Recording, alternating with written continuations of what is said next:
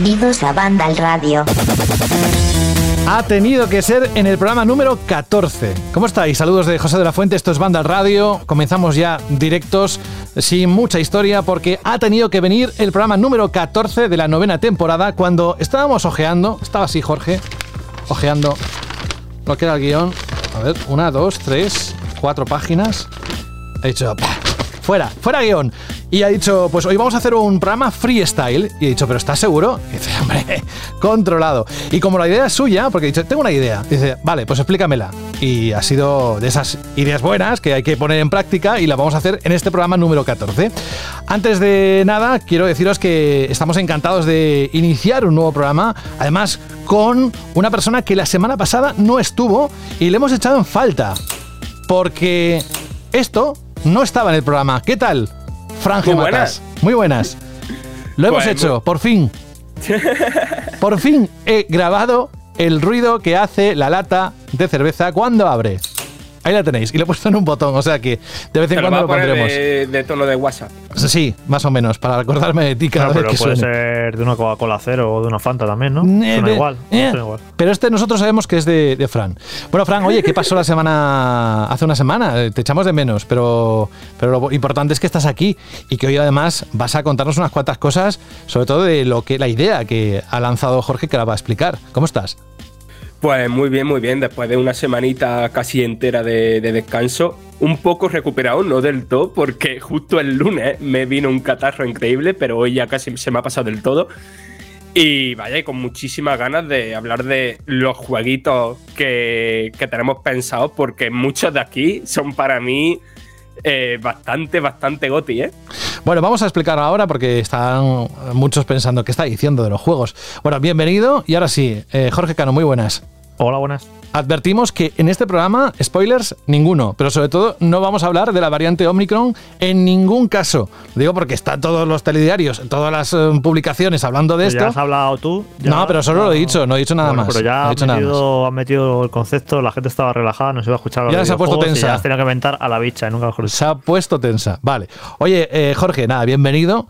Y hoy, en este capítulo especial, nos quedan tres programas. Eso hay que decirlo, ¿verdad, Jorge? En este año 2021. El siguiente programa será, estará dedicado prácticamente, más algún contenido, a los Game Awards, como bien sabéis, que por cierto también digo ahora mismo que la próxima semana retrasamos un día la emisión del programa. Los explicaremos un poco más en detalle al final, pero que vamos, que no lo esperéis el viernes de la próxima semana porque eh, sabéis cuándo se Bueno, celebran los... mejor, eh, viernes para última hora, ¿no? Bueno, bueno, pero que pues, a mediodía no va a estar el viernes como es habitual. Eso por un lado. Y por otro, Jorge, explícanos la, la idea que vamos a desarrollar en este capítulo número 14. Bueno, eh, como esta semana no hay apenas noticias, esta semana todos los años es igual, eh, lo he echado la vista atrás y tal, y he dicho, yo creo que todos los años pasa lo mismo, que la semana anterior de los Game Awards es una semana rara, porque ya han salido los grandes lanzamientos de noviembre, eh, no hay anuncios porque son los Game Awards la semana que viene y no salen juegos. Es una semana esta rarita siempre todos los años. Así que, pues digo, como no hay noticias ni juegos, vamos a hacer algo diferente y tal. Y he pensado que es un buen momento para traer al programa un montón de juegos que hemos jugado eh, durante este año, que han salido este año y que no han tenido cabida en el programa, porque en el programa nosotros pues solemos hablar de los juegos AAA, de los lanzamientos más importantes. Somos un podcast mainstream, intentamos llegar a la mayor cantidad de gente posible y hablamos de lo que se supone que es más llamativo, más importante. Y hay muchísimos juegos indies o juegos medianos que nosotros personalmente jugamos, ya sea para analizarlos o porque nos apetece, como en mi caso, y que se quedan fuera del programa por, por falta de tiempo y porque, bueno, hay que, hay que elegir un poquito. Y es un buen momento porque en el, programa de los mejores juegos del año, alguno de estos podría estar, pero muchos de ellos no iban a estar. Y, y al fin y al cabo, pues merece la pena dedicarles un ratito a hacer como unas mini reseñas e ir hablando de eso, de, de algunos juegos que hemos jugado este año y que nos han podido llamar la atención por diferentes motivos, que nos han podido gustar mucho y que no, no tuvieron hueco en el programa. Pues la verdad es que suena muy interesante y además, en cuanto se lo hemos explicado a Dani, ha dicho, pero yo he jugado unos cuantos de 2020, pero los he jugado en este año, sí. Pues hay que contarlos también. Dani Paredes, muy buenas. Muy buenas, aquí estamos repasando la lista. Además es tú con el Game Pass, ya tienes unos cuantos ahí de la lista que han ido publicando, o sea que seguro que, que saldrán en los próximos minutos que, que se me ha olvidado, se me ha ido ido la olla diciendo que quedan tres programas. El de la próxima semana, como decía, era el de los Game Awards y el siguiente es el de los GOTY, no hay más. Nos iremos de vacaciones, a la vuelta, después de Reyes, estaremos de nuevo aquí.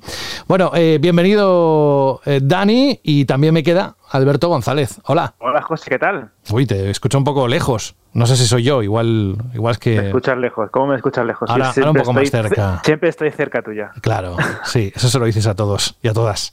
Oye, que ayer estuve viendo la película de Resident Evil y la verdad es que me lo pasé muy bien. ¿Tú lo has visto ya? Sí, no, no, no, al final no, no, me he acercado a verla. De hecho, es que tengo un montón, un montón de cosas que hacer estos días y cuando tengo un descansito, pues al final me pongo a leer o a jugar y, no estoy yendo mucho al cine últimamente. Pero sí es cierto que eh, mi grupo de amigos, en el grupo de WhatsApp, tengo, eh, creo que la comunidad dividida. Hay gente que la odia, que le parece un truño, que prefiere las otras, y gente que dice, oye, pues mira, tengo amigos que dicen, mira, pues no está mal, está divertida, es una buena serie B, está entretenida. Así que yo creo que ha creado mucha división ¿no? en, en, en hmm. torno al aficionado de la saga y al aficionado al cine. A ver, odiarla, odiarla, si te gusta el género y está bien hecha, tampoco es que sea un, destrozo. Pero yo, por ejemplo, soy del grupo primero, ¿eh? de los que a mí me causó más efecto o más sensación a la primera película que hubo con la Mila. Pero, pero vaya, que es cuestión de gustos, como decíamos. Venga, vamos a dejar el tema del cine, que la próxima semana, no hoy, precisamente porque hoy es un programa especial y, eh, con lo que ha contado Jorge, Alberto ha dicho, bueno, pues vamos a dejar la sección de cine para la próxima semana. Venga, pues más contenido para la próxima semana, o sea, va a ser épico el programa número 15.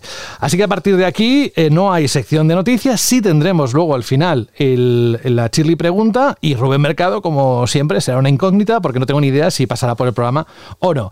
Jorge, a partir de aquí, venga, pistoletazo de salida para así, eh, a bote pronto, ¿qué juegos se te ocurren que no han pasado por el programa, que los hemos jugado? Yo voy a estar mucho de, sobre todo, oyente, ¿eh? porque yo prácticamente, Jorge, los juegos que he disfrutado este año los hemos tocado en el programa, pero quiero escucharos a ver si descubro alguna joya nueva.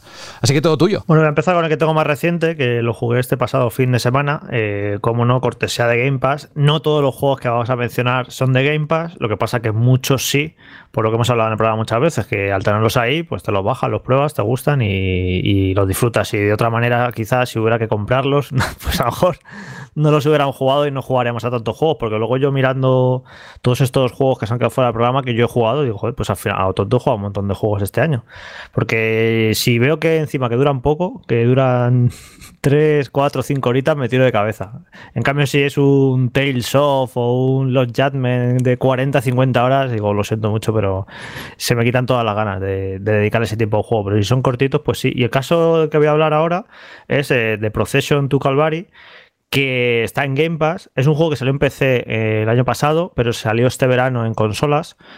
Y es una aventura gráfica que tiene la peculiaridad, eh, para quien no lo haya visto, si quiere que busque algún vídeo, busque imágenes en un momento en, internet porque lo, va a entender mejor el concepto, es una aventura gráfica que está hecha a base de eh, coger eh, cuadros, cuadros reales del Renacimiento y coger sus elementos, sus personajes, sus paisajes y con ellos hacer, eh, construir los gráficos del juego, construir todos los personajes, los escenarios. Y es una cosa bastante peculiar y única, la verdad, que a mí me recuerda un poco a lo que hacían los, los Monty Python, que a veces hacían como pequeños cortos de animación. Y con todo esto construye un juego muy interesante que el creador es eh, Joe Richardson, que no es su primer juego, ya había hecho, en 2017 había hecho lo mismo, que se llama eh, Four Last Things, y este de Procession to Calvary es como la, secuela, la continuación, y bueno, creo que ha llegado a más público, además ha traducido al español, su anterior juego no, tuvo traducción a español, y yo creo que esto de Game Pass eh, pues va a suponer un empuje para que se conozca más todavía lo, que hace este señor, que me parece súper original, ya no solo por el concepto de coger cuadros del Renacimiento y construir con ello una aventura, sino luego porque, a ver, es una aventura gráfica muy clasicota, de point and click, de coger objetos y demás, muy sencillita, dura menos de tres horas, es muy cortita, pero luego está muy bien escrita, tiene un humor negro. Eh, a mí me ha hecho bastante gracia el humor que tiene. Eh, los diálogos son ingeniosos. y no sé, yo como amante de las aventuras gráficas me la he bebido, me, ha encantado, me la jugué de tirón. Y a quien le guste el arte, la historia del arte aunque no sea muy fan de las aventuras gráficas, que le eche un ojo porque es que te entra, te entra rápido por la vista. Cuando ves un pantallazo, dices, anda, esto qué, original, ¿no? Pero luego cuando lo ves en movimiento desde jugando, eh, porque la banda sonora también utiliza temas de música clásica, eh, luego las animaciones son súper graciosas, porque claro, una cosa es coger elementos de, cuadros y hacer una especie de collage y otra cosa, y luego darle, darle un movimiento a eso, ¿no? Y lo hace con mucha gracia.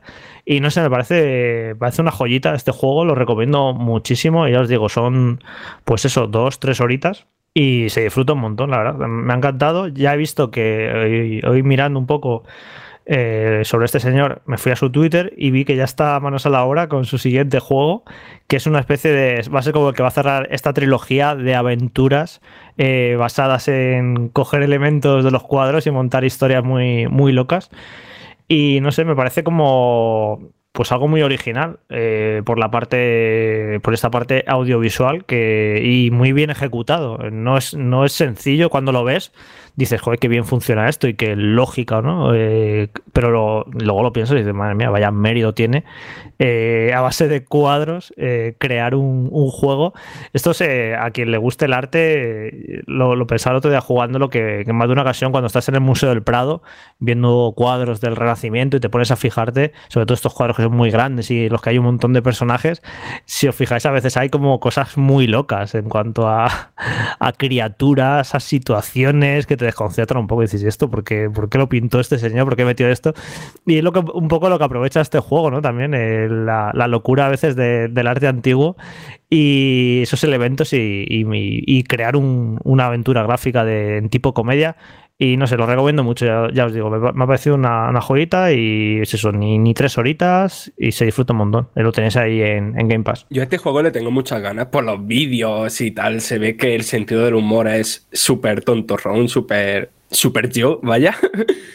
Pero tengo la duda de, ¿la gracia del juego está solamente en cómo juega con esos cuadros o hay una narrativa, un guion, una historia que te hace seguir? Sí, hay una, hay una historia eh, muy estúpida, muy tonta, pero coherente. Y, es esa mezcla de continuar esa historia, que tienes un objetivo muy sencillo, y de y luego los chistes, el humor. Yo el humor, eh, cuando veía vídeos o imágenes, Frank, yo pensaba que no me iba a gustar.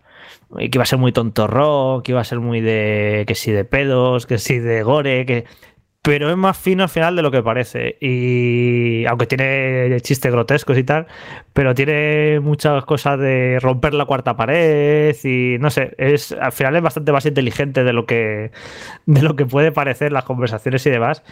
Y luego eh, hay una cosa muy graciosa del juego, que tú eres como, bueno, ha terminado como la, la, guerra y tu personaje pues era una asesina que tenía como licencia en esa guerra para matar a, todo Cristo.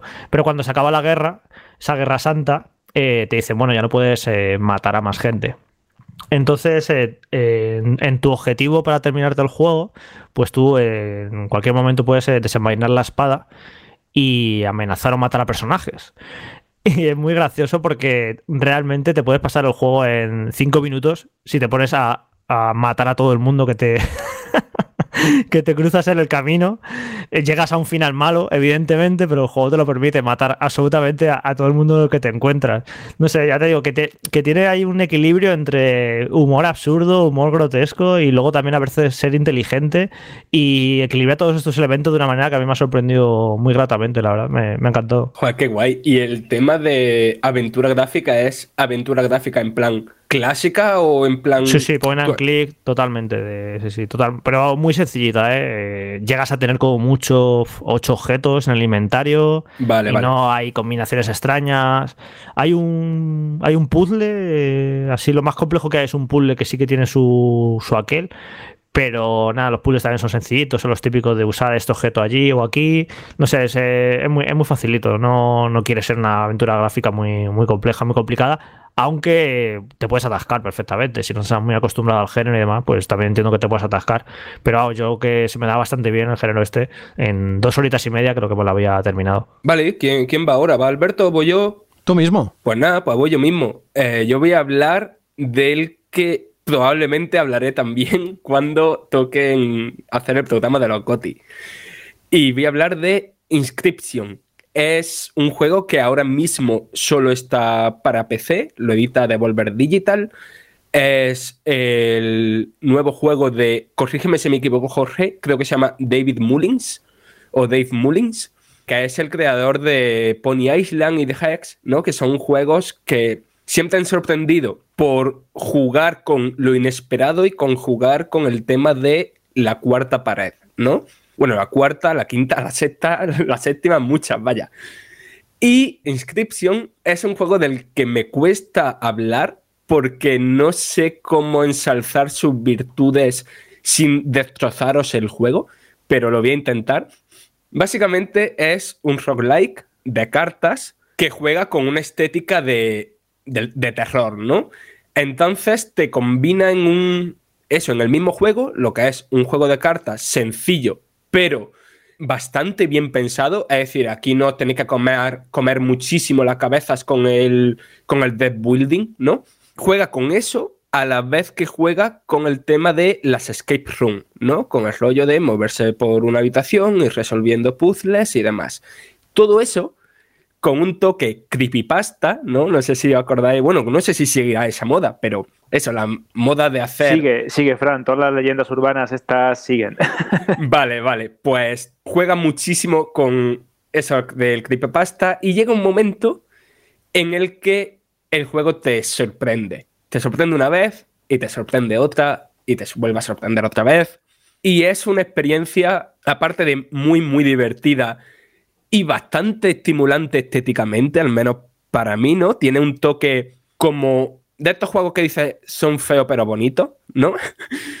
pues tiene, eso, es estimulante estéticamente. Y no sé, a mí es un juego que, que, me ha volado la cabeza bastante, que son de esos juegos que piensa que menos mal que existen los videojuegos, porque algo así no se podría hacer en ningún otro medio o no se podría hacer con este impacto. Y no sé, a que, de verdad que me cuesta mucho hablar de este juego sin, sin romperoslo, pero que cualquiera que le guste las cositas que he dicho, que se lo compre ya. A mí también me ha parecido de, de mis juegos favoritos del año. Y es por un motivo eh, muy concreto que yo ahora mismo a estas alturas valoro muchísimo, muchísimo, muchísimo que un juego me sorprenda, que un juego me descoloque, que un juego no sepa por dónde va a ir, que eso me encanta. Bueno, lo valoro ya no solo en los videojuegos, también me pasa un poco en el cine, ¿eh? pero es que claro, eh, ya cuando has jugado a tantos juegos... Pues sí, pues yo qué sé, la enésima aventura de acción en mundo abierto, un juego de rol o tal, y puede ser muy, muy bueno. Pero ya he jugado tantos, de tantos géneros, que si no me aporta algo nuevo o algo más, es muy difícil que me entusiasme ya algo. Eh, por ejemplo, mira, voy a poner un ejemplo muy concreto y así, así aprovecho. ¿no? estaba planeado de que hablara de él, pero mira, lo voy a sacar. Este, también este fin de semana pasado me, terminé el Ratchet Clank de, de, PlayStation 5. Y. vale, está bien. Es un juego que está bien. Es un juego notable. Pero he jugado 8 millones de veces ese juego. Lo único que me, me ha merecido la pena y que destaco y que digo, wow, ha sido los gráficos, porque los gráficos me parecen alucinantes, me han dejado con la boca abierta por las animaciones, por la cantidad de detalles. Como dije, lo, lo comenté la semana pasada. Pero en cuanto a como juego, es que no hacen absolutamente nada nuevo, ni nada diferente, ni nada demasiado mejor incluso respecto a otro Ratchet Clan. Es como muy de manual y te entretiene, te lo juegas, no digo que no, pero es que no me aporta nada, no me deja ningún pozo, lo, olvidé a, los cinco minutos. Y en cambio hay juegos que menos redondos y serán peores, peores y, más imperfectos que este Ratchet Clank, por ejemplo, pero que si aportan cosas nuevas, te sorprenden, intentan hacer algo diferente, proponen algo, eh, yo es que ya lo valoro muchísimo. Y el caso de este de Inscription es eh, esto exactamente. Es un juego que no sabes por dónde te va a salir, que te sorprende a cada momento y no hace falta comentar el, giro o los giros que tiene, pero es eso, que, que todo el mundo que lo juega lo, dice, ¿no? Que es un juego que te sorprende. Y es que pensad eh, a lo largo del año, en todos los juegos que jugáis, ¿cuántos juegos os, llegan a sorprender genuinamente? ¿Sabes? Que os descoloque, que os sorprenda, que, que tengan cosas que, que no te esperabas para nada no hay tantos. Y yo ya lo os digo, es que lo valoro muchísimo. A mí cada vez que sale un jueguecito de estos así que me deja con el culo torcido, literalmente, pues a mí me, encanta. Y aparte que es muy bueno este juego, más allá de que tenga giros o sorpresas o, y demás, es que es muy bueno, muy sólido. Pero es, es toda, toda la propuesta y toda la mezcla que tiene, me, me parece de lo, de lo mejorcito del año. A mí lo que me flipa es cómo ha conseguido hacer un juego basado en cartas que es súper accesible y que a la vez es súper, súper, súper entretenido, ¿sabes? Que quiere decir que es un juego que como va cambiando tanto, pues puedes pensar, bueno, que aquí lo importante es eso, los, cambios y la sorpresa y después lo jugable es algo secundario, pero aquí está súper bien. Claro, yo, yo, te quería preguntar sobre eso, Fran, porque estamos hablando que es un juego que siempre te sorprende y tiene la capacidad de ser distinto en cada partida. Eh, cuántas vueltas le has echado o cuántas veces has jugado, porque supongo que tendrá, eh, sin que me eh, spoilees, porque la verdad es que me lo has vendido, diferentes posibilidades y diferentes propuestas dentro de su propia mecánica, ¿no? Ay, mira, a qué justo ha preguntado por algo que se me había pasado totalmente. Yo entiendo, y de hecho a mí me pasa bastante, que cuando dice el término roguelike... Sí, que me he hecho temblar. Claro, claro, claro, dices Uf, le voy a tener que echar 20 horas a esto para pasármelo, para entender el juego, para dominar su sistema. Yo me he pasado este juego en 12 horas, ¿vale? Y he tenido que repetir bastante poquito. ¿Por qué? Primero, porque no es muy difícil. Y segundo, porque aunque sea un roguelike, es un juego que entiende que haya mucha peñita, que los roguelike le da la chapa y tiene sistema para apaciguar la parte negativa de lo que es un roguelike. Y hasta ahí puedo leer. De hecho, ahora que estabas hablando de roguelite y de, y de juegos que te sorprenden, o como decía Jorge, que te dejan huella, ¿no? que te marcan como jugador y dices, madre mía, qué buena historia, o qué propuesta más original, o eh, qué punto de partida más interesante. Hay un, juego que salió el verano pasado para PC y Nintendo Switch, que es el Road 96, o Camino 96, o Carretera 96, ¿vale? Que es una especie de roguelite, ahora que hablábamos de él, eh, narrativo que tiene un punto de partida muy interesante. Y esto, Frank, apunta a lo que te va a flipar. Mm, tenemos que salir y escapar de un país eh, totalmente totalitarista, es decir, de una dictadura eh, distópica en el que todos los ciudadanos están controlados y en el que no hay espacio para la, libertad. Y es la obra de Joan Fanais, eh, que es uno de los desarrolladores que han trabajado pues, bastante en, en Ubisoft, desarrollando precisamente juegos que tienen una gran carga narrativa. Ha trabajado en Beyond Good and Evil, en Valiant Hearts, en ese juego que era eh, Eleven Eleven Memories Retold, que era un juego ambientado en la Primera Guerra Mundial, que era bastante bueno también. Y todos esos ingredientes que ya hemos visto en sus obras anteriores o en los videojuegos en los que él ha participado, los traslada aquí.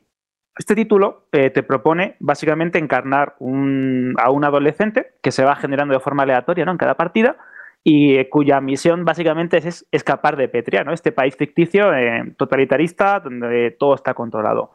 Eh, el punto de partida es muy sencillo, tenemos que cruzar la frontera. El problema es que cada adolescente se genera con una serie de características distintas, eh, con más dinero, con menos dinero, con una habilidad, con otra habilidad, tiene que estar más cerca o, menos, o, menos, o más lejos perdón, de la frontera, con lo cual ya el camino es distinto. Y el título, básicamente, y a nivel narrativo, te va eh, ofreciendo eh, las típicas opciones de lo que sería un juego de elige tu propia aventura, los típicos libros estos antiguos que seguro que alguno de los oyentes recuerda, pero eh, dentro de lo que sería una mecánica jugable interactiva o de una propuesta pues, propia de un, de un videojuego. Eh, imaginad por un momento la situación, es decir, estáis en mitad de un desierto, estáis entrando por la carretera, llega un coche, hacéis auto-stop, ¿vale? Porque esto es, este es, eh, diríamos, el leitmotiv ¿no? del juego, te montas en el coche y vas hablando con esa persona que te va contando su propia historia en la que tú participas y en la, con la que tú te vas generando también al mismo tiempo el destino de tu personaje y vas construyendo una especie de, de, puzzle de un contexto político, social y económico bastante grande.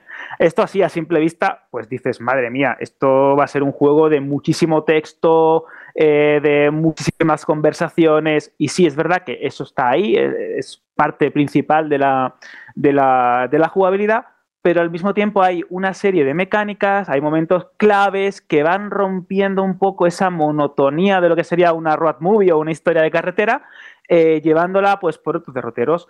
Em, hay momentos eh, que a mí personalmente me han marcado.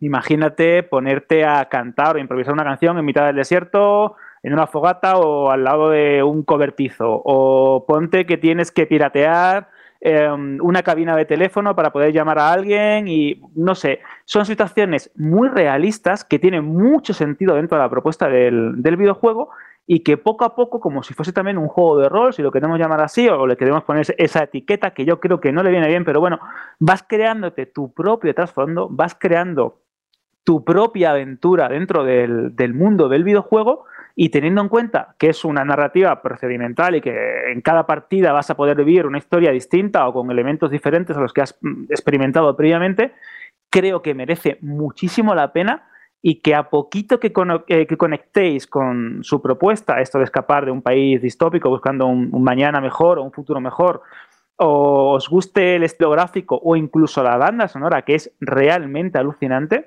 eh, creo que es de esos juegos que te marcan. Y teniendo en cuenta que lo tenéis en PC o en Nintendo Switch, yo lo juego en Nintendo Switch, que creo que cuesta 20 euros, es el típico juego que vas a volver una y otra vez y que vas a incluso presentar, ¿no? O, mostrárselo a tus amigos, aquellos que a lo mejor no salen de los típicos juegos o de los grandes títulos, como comentaba Jorge al principio, o que a lo mejor no, no suelen mirar, ¿no? La lista de, de, lo más interesante en el género indio o la propia tienda de, de, la consola de turno que tengan, que creo que los va a conquistar. Así que mi recomendación es ese, Robot eh, 96. Yo, una dudita porque, o sea, lo que has dicho es, me lo has vendido 100%, pero claro, has dicho que tiene mm, varios adolescentes con los que hacer una run, ¿no?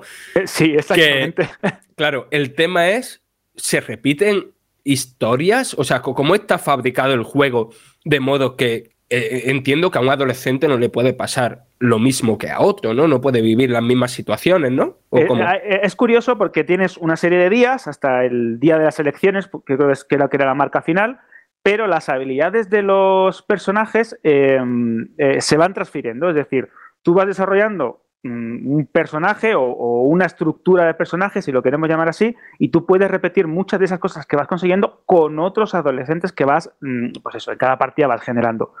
Eh, la gracia es que es básicamente como cuando intentas eh, jugar a un juego de rol con un personaje predefinido. Coges un dado y tiras y van saliendo. Entonces, esos serían los modificadores de la partida y los que realmente te hacen que cada partida sea distinta. Un poco del trasfondo, un poco de no sé qué. No sé. Eh, lo, lo, interesante de esto, por, por, por, por así decirlo, es que eh, tú vas construyendo la propia personalidad, esto es muy importante, de tu adolescente con las decisiones que vas tomando tú puedes, eh, no sé, eh, acabar siendo un tipo pues un poco más eh, rudo en las, en las, contestaciones ¿no? a las personas y eso te va marcando el destino de la partida que tú vas disfrutando o puede ser un poco más abierto o idealista. Es que realmente, como comentabas al principio también, Fran, con tu, con tu juego, eh, depende mucho de la forma en la que te aproximes al videojuego y en la forma en la que tú quieras pues esta palabra no me gusta mucho, pero quieras rolear dentro del mismo. Bueno, pues yo voy a intentar aportar también la mía. No creo, creo que el juego del que voy a hablar no es tan complejo como los que habéis hablado vosotros, que, parece que de, una semillita ha salido como un juego súper complejo y súper complicado y súper guay. Eh, pero me gustaría mencionar un juego de esos que a los que nos acercamos cuando buscamos algo más relajadito, algo más tranquilo y, que pues gracias a Game Pass también he descubierto. De hecho creo que este juego ha sido un gran tapado y que ahora quizá vuelve a sonar porque está dentro de esa lista de juegos que en breve se van a ir del servicio. Eh, y se llama Haven, que no sé si lo habéis llegado a ver, lo habéis llegado a probar. Eh, en esencia es un juego de aventura eh, que tiene pequeños detalles de supervivencia, pero es muy, muy, muy, muy, muy sencillito, está muy extremadamente simplificado, eh, pero tiene una grandísima carga argumental. O sea, la premisa es una pareja que ha huido de su planeta natal por motivos X eh, y su eh, nave se ha estrellado en un planeta completamente desconocido em, y básicamente han decidido pues exiliarse ahí y vivir su vida juntos como enamorados. Entonces, eh, la base del juego es que tú llevas a ambos personajes a la vez. La jugabilidad es muy curiosa y a mí me parecía súper relajante porque vas como levitando sobre el suelo. Es decir, es un, es un, control en el que vas flotando suavemente por la superficie del planeta. Los planetas son súper coloridos, tienen animales, entonces pues se trata de que pues tenéis que sobrevivir en esa nave, así que tienes que ir haciendo pequeñas incursiones pues para encontrar comida, aprender a cocinarla, tienes que luchar con, con algunos bichos para capturarlos, tienes que encontrar piezas de la nave para irla reparando y que se mantenga, y dentro de toda esa mecánica pues de de, pues eso, de exploración, ¿no? Porque vas avanzando, tiene ciclo día y noche, a, medida que te vas cansando, que te vas quedando sin vida en las luchas, que por cierto son por turnos, pero muy relajaditas, pues eh, vas teniendo que volver a la, nave para descansar, para comer. Eh, durante todas esas incursiones, la pareja pues va avanzando en su relación, van teniendo discusiones,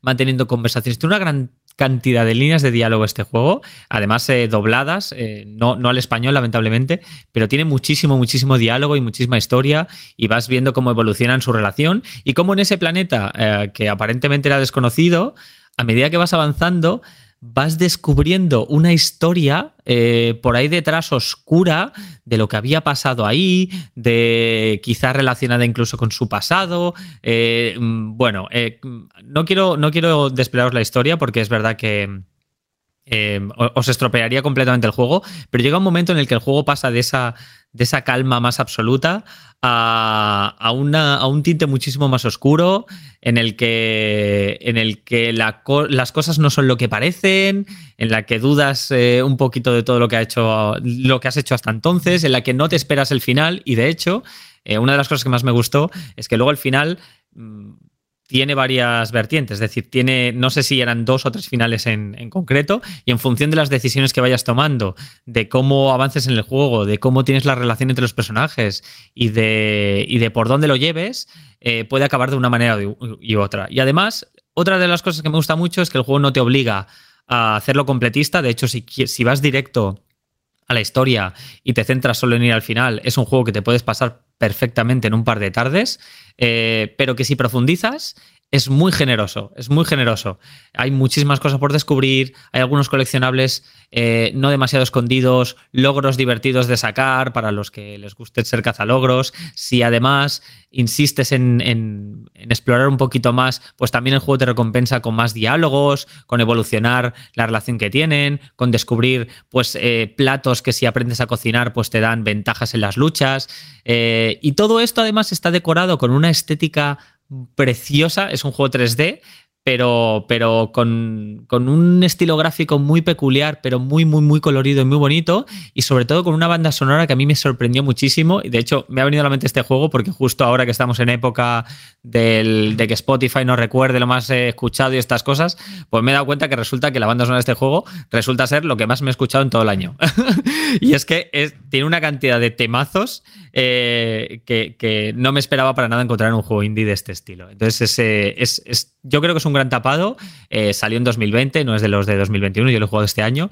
Pero si tenéis oportunidad de jugarlo antes de que lo saquen de Game Pass, os animo a probarlo porque es algo diferente, muy relajante, pero creo que también muy sorprendente. A mí de este juego me sorprende primero lo muy diferente que es del anterior juego del estudio. Estos son los creadores de Fury, que es un juego que a mí me encanta y que era un juego de acción mezclado con bullet hell, o sea, era una locura y esto es todo lo contrario.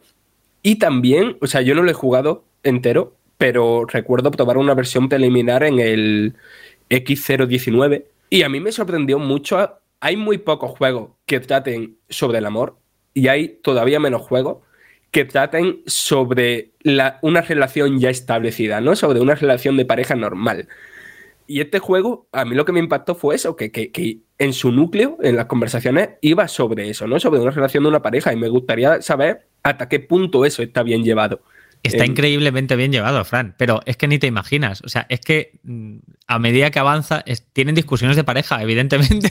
Llega un momento en el juego en el que suceden cosas, a lo mejor no traes comida, a lo mejor eh, pues eh, no ha sido una buena noche, a lo mejor ha pasado algo y no siempre están bien, y luego se perdonan y luego no. O sea, quiero decir, eh, realmente el juego va de ellos de ellos y su relación y, de toda la historia que hay detrás de ella, porque lo que inicialmente parece ser una tontería, en realidad a medida que descubres cosas, que avanzas, que exploras y que encuentras ciertas cosas en el, en, el planeta este desconocido en el que aparentemente os habéis estrellado, eh, descubre que hay mucho más detrás de lo que parece. Pero realmente el núcleo del juego es lo que tú dices. O sea, eh, el juego es su relación de pareja y, y, todo va alrededor del amor que, que, tienen uno por el otro y el cómo están luchando contra la adversidad por, por seguir estando juntos eh, y es que, es que me cuesta, me está pasando lo mismo que a ti antes, Fran.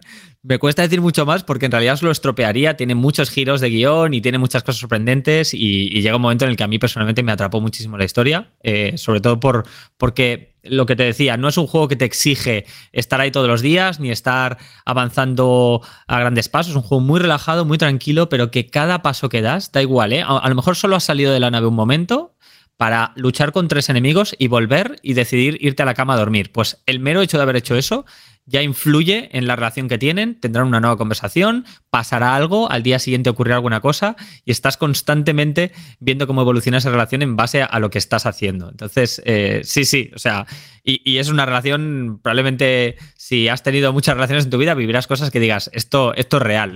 o sea, yo creo que aquí se han basado mucho probablemente en la experiencia de los propios desarrolladores para hacer eh, situaciones cotidianas reales, aún en la, en la fantasioso, ¿eh? que es el juego. Suena muy interesante. Dani, ¿más propuestas, Jorge? Sí, pues quería hablar de, Unpacking, que hablé de él, no sé si fue la semana pasada o la anterior, pero me lo despaché muy rápido y quiero hablar un poquito más en detalle porque creo que se lo merece. También me parece de los mejores indies que, he jugado este año. Y bueno, Unpacking es un juego de, eh, de hacer mudanzas.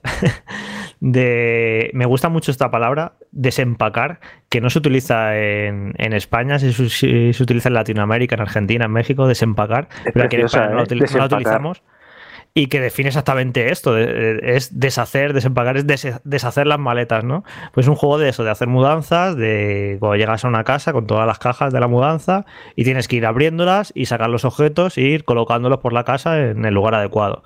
Las chaquetas en los armarios, eh, los platos en, en los muebles de la cocina, etcétera, etcétera, ¿no?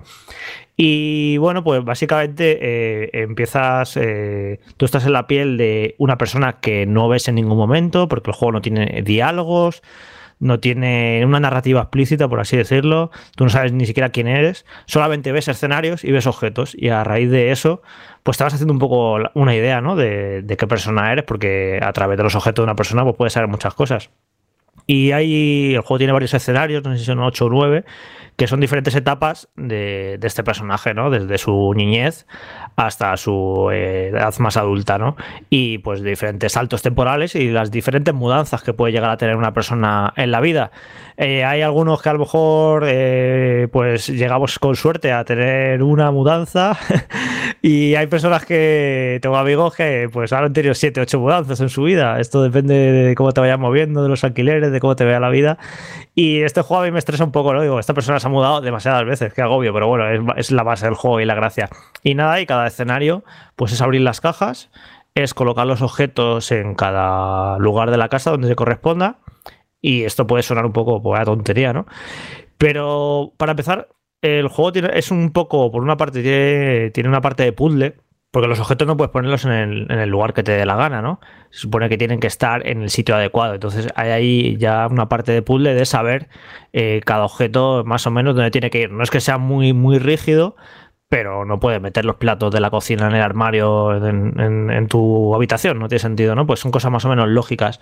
Pero de hecho, eh, quien no quiera el puzzle, aunque para mí sí que tiene su gracia, pero hay a lo mejor alguien que no quiere, que, simplemente quiere disfrutar de la experiencia de coger los objetos y colocarlos, que ahora explicaré, pero es, es algo muy zen. Pues tiene las opciones, yo creo que mucha gente no lo ha visto, tiene un modo en el que desactivas el puzzle y te deja poner los objetos donde te da la real gana. hay, un modo en el que simplemente puedes sacar las cosas de las cajas y ya está. Y cuando te has sacado todas las cosas de las cajas, pasas al siguiente escenario.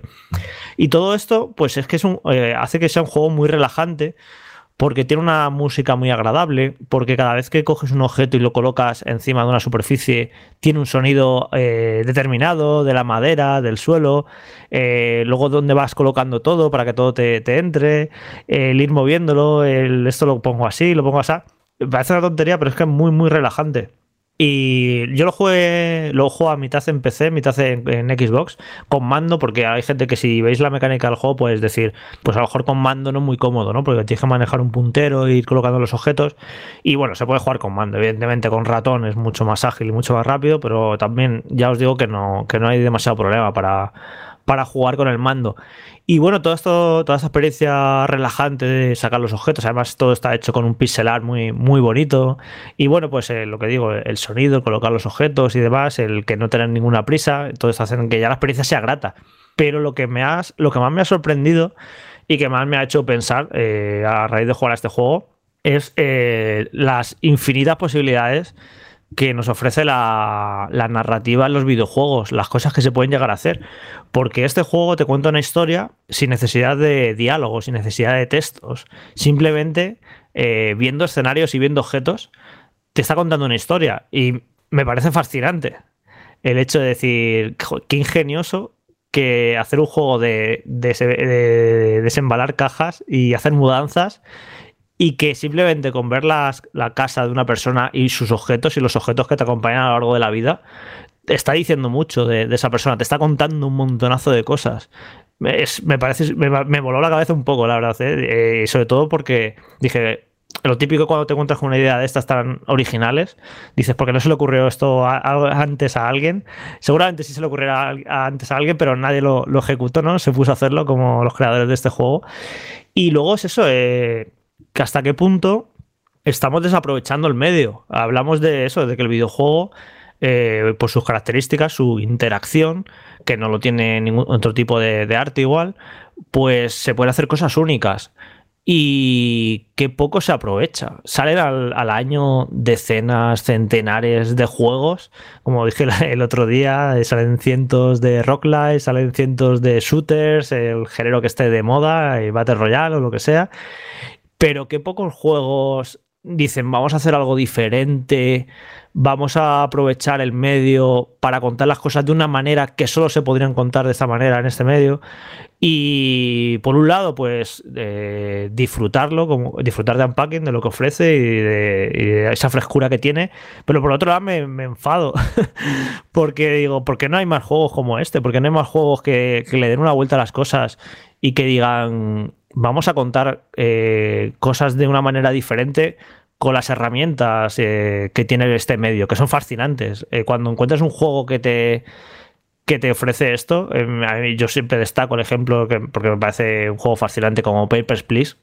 Ese tipo de juegos que te son capaces de meterte en la piel de una persona diferente a ti y que lo hacen sin vídeos, sin textos, sin diálogos, sin nada, simplemente interactuando eh, y haciéndolo de, una manera que solo se podría hacer en el videojuego, como es este caso, me encanta que se haga eso. Y espero que este juego eh, de alguna manera motive o estimule la imaginación de más creadores de juegos y les abran los ojos y les digan, mira, eh, lo que se puede llegar a hacer con este medio. Es que yo creo que que no hemos explorado las posibilidades de este medio ni, en un 10% ni en un 15% de, de las cosas que se pueden llegar a hacer. Yo, de hecho, a raíz de este juego se me han ocurrido ideas de juegos que se podrían hacer de cosas mundanas. Ya ves tú que hay algo más mundano que hacer una mudanza, ¿no? Anda que no hay juegos de cosas mundanas que se pueden hacer pero lo que se puede llegar a contar de cosas interesantes con, ese tipo de propuestas. Y no sé, me parece interesantísimo de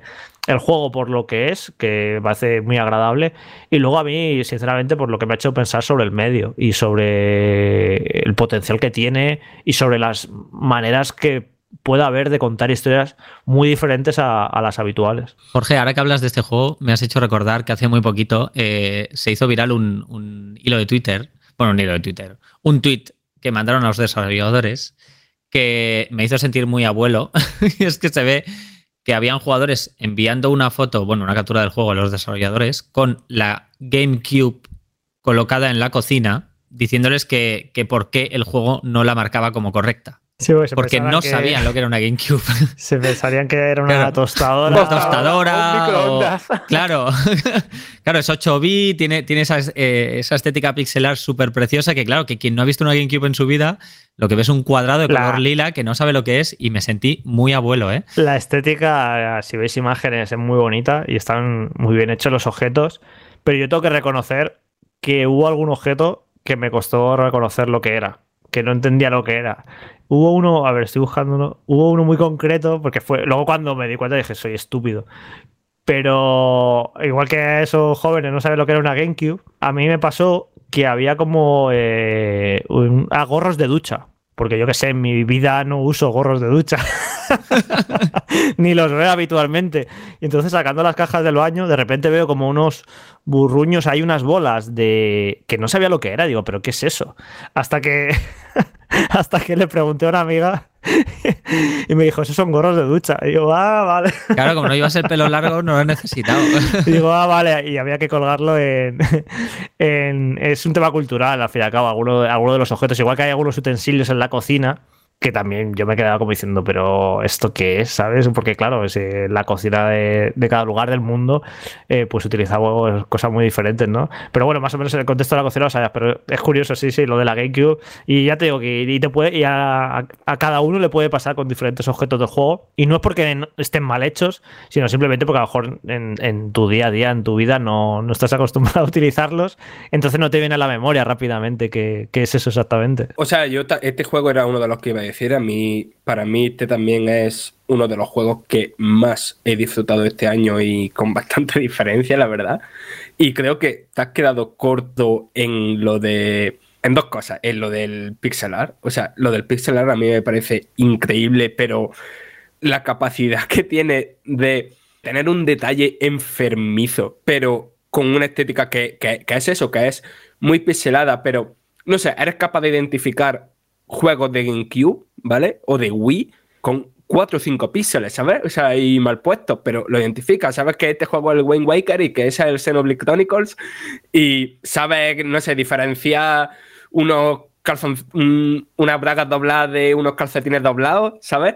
No sé, a mí me parece que, que artísticamente, en todo, tanto en, en lo imagen como en sonido, es, no sé, absurdamente bueno. O sea, yo sí había oído antes de ponerme a jugarlo eh, todo el tema, de hecho, me lo dijiste tú, Jorge, todo el tema de que está muy guay, cómo te cuenta una historia, tal, no sé qué, pero es que no es solo te cuente una historia llevando más allá lo que ha habido desde, no sé, en muchos juegos, ¿no? De la narrativa ambiental, no solo que aquí hay una narrativa ambiental interactiva, pero es que la propia historia que te cuenta que está guay. O sea, no es una historia que diga, eh, qué caca. No, no, no. O sea, es, es una historia que, que sin ser nada que tenga mucho alarde, pero es una historia que, que, que te puede emocionar, que te Sí. puede frustrar, que te puede. Pero es No- una historia que, por cierto, lo interesante también es que tienes que poner de tu parte y tienes que buscarla, porque es un juego que te lo puedes acabar perfectamente y no haber... eh, eh, y para ti no haber habido ningún tipo de narrativa. Te has liado a poner los objetos donde te pedían y no has prestado atención a, a qué significa cada casa o cada sitio en el que estás, cada objeto que hay, los objetos que te encuentras. Tienes tú que atar esos cabos e ir construyendo la, la historia. No es, no, es, una historia obvia. Y estoy seguro que muchísima gente se ha terminado este juego y no se ha enterado de lo que te estaban contando. Que me parece, que me parece válido también, ¿eh? no, no pasa nada. Yo es como cuando me juego los Souls y no me entero de nada de la historia de los Souls y me da igual. y hay gente que disfruta del lore.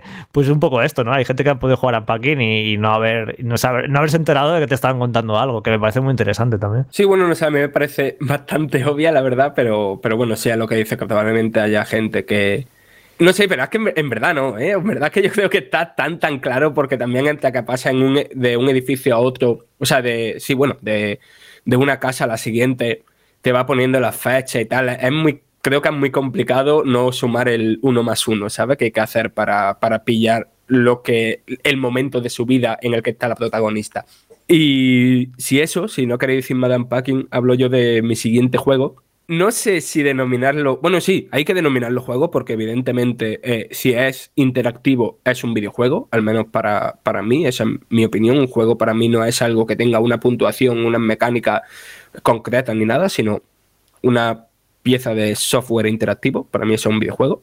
Lo siguiente es un experimento, se podría decir, eh, editado por Epic Games, por cierto, que se llama Kid Amnesia Exhibition. Básicamente es con este disco que ha sacado Radiohead este año para conmemorar el aniversario del Kid Day y tal. Básicamente lo que han hecho es una suerte de museo imposible con muchísimas ramificaciones que no ves en una primera partida, partida por decirlo de algún modo, en el que tú lo que haces es explorar, observar, andar, pero es tan potente visualmente, especialmente sonoramente, no deja de ser algo de Radiohead, ¿no? De cómo juega con el sonido espacial, de cómo juega con las cosas visuales que se puede hacer en los videojuegos hoy en día, ¿no? Porque sí, es un juego que no tiene un, apartado técnico que, que, te vaya a flipar, ¿no? No va a estar en las listas de los 10 juegos con mejores gráficos o que mejor aprovechan tu consola o tu PC de 2021, pero sí que hace cosas que en la generación pasada serían muy complicadas de hacer, por ejemplo. De hecho, suele estar para PlayStation 5 y para PC. Y... Que está gratis, por cierto, que es importante el detalle. Sí, sí, claro, claro. Es una experiencia totalmente gratuita, eso tanto en la Epic en Store como en la PlayStation Store de PS5. Y básicamente la experiencia es como entrar en una exposición, ¿no? De Reina Sofía, del Prado, de lo que sea. Y entonces tú vas andando, tú vas explorando, tú vas leyendo los cartelitos, tú vas eh, subiendo escaleras, vas perdiéndote y el juego sabe que te va a perder, sabe por dónde te va a perder, sabe qué salas, eh, por qué, en qué salas te va a detener y en cuáles va a pasar más rápido. Y la cosa es que todo, cada pasillo, cada, cada habitación abstracta está repletísima de detalles en los que en los que sumergirte, ¿no? Es una exposición, pero es una exposición que no se podría hacer de ninguna manera en un espacio real, ¿no? Y es algo que el juego aprovecha para meterte como en, un estado mental, ¿no?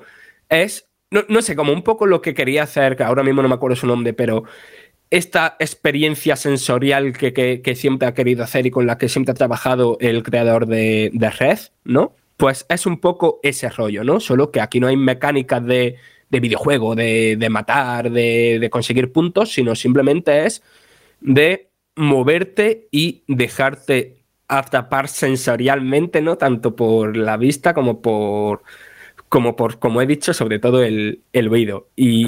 y ya pregunta, porque estamos hablando que estás dentro de una exposición, que quieren bombardearte sensorialmente, trasladarte o transmitirte algo.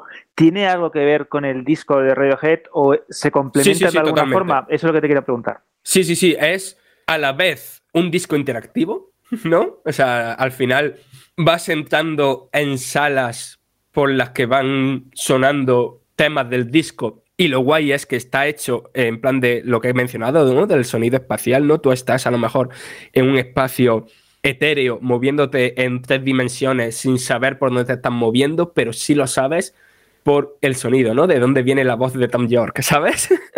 es, una flipada bastante gorda, ¿no? Por decirlo claramente. Es un juego que lo he jugado, he llegado al final de la exposición, he tardado una, una horita deteniéndome bastante pero que claro, como tiene varias ramificaciones, ¿no? Como distintas maneras de, explorarlo y distintas salas que visitar y distintos temas musicales que explorar, eso no me lo he instalado porque quiero volver a hacerlo, ¿no? Y además está muy guay cómo hace el tema de una exposición moderna pero imposible en un espacio, porque te encuentras como una exposición, ¿no? Códigos BIDI que escaneas, ¿no? Que te van a que te dan más información de lo que estás viendo, ¿no? Es como sí, han replicado una exposición de verdad, pero han hecho muchísimas cosas que serían imposibles fuera de un videojuego. Y me parece una manera interesante y muy distinta a la que hemos mencionado de eh, formas distintas de explorar este medio. Lo de que lo den gratis me sorprende, ¿no? Que es una especie de promoción de este disco. Pues no lo sé, la verdad. Es que, o sea, evidentemente es una... Eh, este disco no ha sido solamente un disco, ¿no? Solo que ha lanzado el disco, han lanzado libros de bocetos, han lanzado Han sido como varios artículos, ¿no? Como un poco una especie de merchandising artístico, ¿no? muy, muy extraña, ¿no? Como todo, lo que lleva haciendo Radiohead de vez en cuando, o sea, sobre todo en la última época. Y lo de que lo den gratis, yo creo que viene por la parte de, de, Epic Games. Eh, no podían dar gratis a lo mejor el Alan Wake Remaster, ¿no? Pero esto a lo mejor sí pueden decir, mira, para que la gente en general conozca que Epic Games ahora mismo ya no es solamente lo del, lo del Unreal y lo del Fortnite, ¿no? Sino que ahora también editamos juegos y venimos aquí para, para dejar pozo, ¿no? Porque esta gente va a editar el próximo juego de Fumito Ueda, esta gente va a editar el próximo juego de los creadores de Inside. Eh, quiero decir, van con algo muy tocho, ¿no? Y a lo mejor pues no podían regalar cosas así tan, tan tochas, pero esto sí. Pues me ha encantado, Fran. También todo lo que sea mezclar, ¿no? Las diferentes eh, ramas de, la cultura y, del arte en, una sola pieza, como en este caso este videojuego tan en particular, pues me flipa. Yo tengo ya aquí ya la play, ya lo estoy bajando porque me ha parecido bastante original.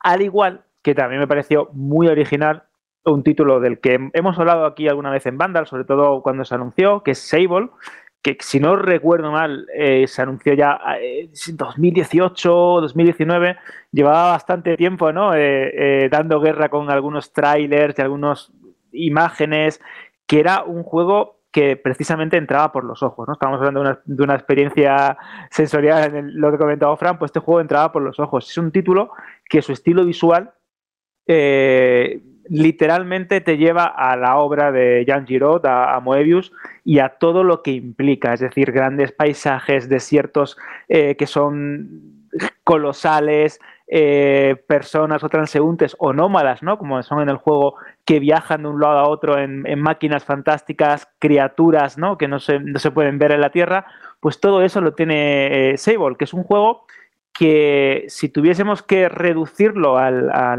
lo mínimo, a su núcleo jugable, eh, sería la exploración.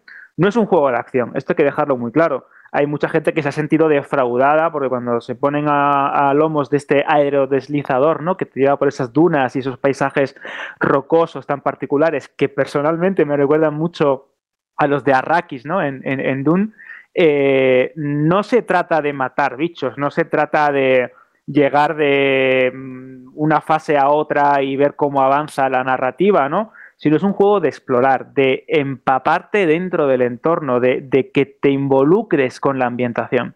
Y esta ambientación desértica, estos paisajes tan particulares, se acaban convirtiendo en, ese empuje que te hace intentar pues saber más de aquello que te rodea. Eh, esto puede ser un poco similar ¿no? a lo que juegos como eh, The Legend of Zelda, Breath of the Wild, ¿no? Esto de explorar y de que el mundo te arrope y que te invite a llegar a esa montaña, llegar a ese risco. eso podríamos decir que es similar, pero aquí te vas moviendo por un mapa mucho más desértico, lleno de templos, de ruinas de antiguas civilizaciones, eh, de restos de naves, y esto va construyendo ese empuje que es lo que verdaderamente hace especial a Sable. Porque eh, la brújula es cierto, ahí tienes una brújula en el juego que te va marcando una serie de objetivos y tienes una interfaz casi mínima con una barra de estamina que es lo que te permite ¿no? escalar por las montañas y es lo que realmente te limita, porque el título te va llevando de tal manera eh, estos, también podríamos entrar en el tema de la narrativa ambiental, de diseños de mecánicas que no son eh, excesivamente intrusivas con respecto al jugador, olvidar también el tema de los, de los eh, tutoriales obsesivos, ¿no? estos que te explican incluso cómo moverte mm, con el joystick. Aquí no, aquí todo se te va mostrando en el juego de una manera bastante elegante. Y hay una, serie de momentos que lo comentábamos antes, Dani y yo, antes de que empezáramos a grabar el podcast, que te hacen pensar que estás verdaderamente ante una aventura distinta a cualquier otra. He comentado antes que se parece un poco a Shadow, a, perdón, a Breath the Wild y también se parece a Shadow of the Colossus en el sentido de que realmente te sientes partícipe de ese mundo ¿no? en el que estás eh, moviéndote y después tiene pequeños elementos que podríamos decir que son de juego de rol, de puedes personalizar tu aspecto, tienes máscaras, tienes determinados detalles, ¿no? Que te van, que te van haciendo que el juego no sea excesivamente repetitivo o aburrido, pero es esa libertad de explorar, de sentirte eh, para la redundancia, ¿no? un explorador de un mundo completamente distinto a lo que estás habituado y que vayas descubriendo, no sé, el esqueleto de una criatura gigante, el problema o aquello que aterroriza a una serie de nómadas o no sé, creo que son pequeñas historias, son pequeños detalles, son elementos del escenario, ese estilo visual, artístico, esa, ese sonido, incluso a veces la ausencia del mismo, ¿no? Cómo se va mezclando todo y cómo va construyendo una propuesta tan diferente que por momentos eh, me ha llegado a, transmitir la sensación de que estamos ante una especie de cómic interactivo, ¿no? De una novela gráfica de Giro, pero a nivel ya eh, absolutamente colosal. Si tuviera que compararlo con alguna sensación o algún juego que me ha llegado a transmitir lo mismo, esa sensación de inmensidad, de que eres algo muy pequeño en un mundo muy grande, muy especial, eh, Journey, podríamos decir que es parecido, pero no tiene nada que ver ni en cuanto a propuesta ni en cuanto a jugabilidad, ¿no? si nos ponemos un poco eh, al detalle. Es un videojuego muy especial, lo vuelvo a repetir, con una música que es eh, obra de Michel Sauner, que es mm, increíble, con canciones, melodías que verdaderamente, como también comentaba Dani, que se te van a quedar pegadas y vas a estar repitiendo la una y otra vez en tu Spotify, en tu servicio de streaming musical, y que para mí ha sido una de las, de las grandes experiencias del año. Lo, tienes, lo tenéis en PC y en Xbox. En Xbox es verdad que incluso en la más potente de todas da bastantes problemillas, como que no termina de ser del todo fluido, pero bueno, es un juego que quiero también que lo comente Dani, que también ha jugado, y esos, de esos que te dejan post.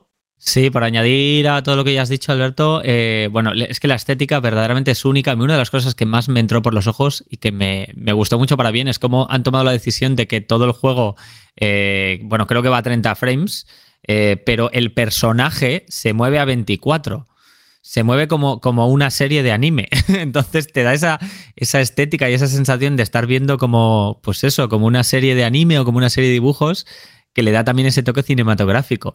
Y como bien dices, recuerda mucho a Breath of the Wild porque al final la premisa del juego es que tú eres un niño que se acaba de hacer adulto y que pues te vas del nido, ¿no? Te vas del pueblo, eh, te, dejan volar y la, la, cuestión es que te dejan explorar el mundo para que descubras todos los diferentes oficios que hay.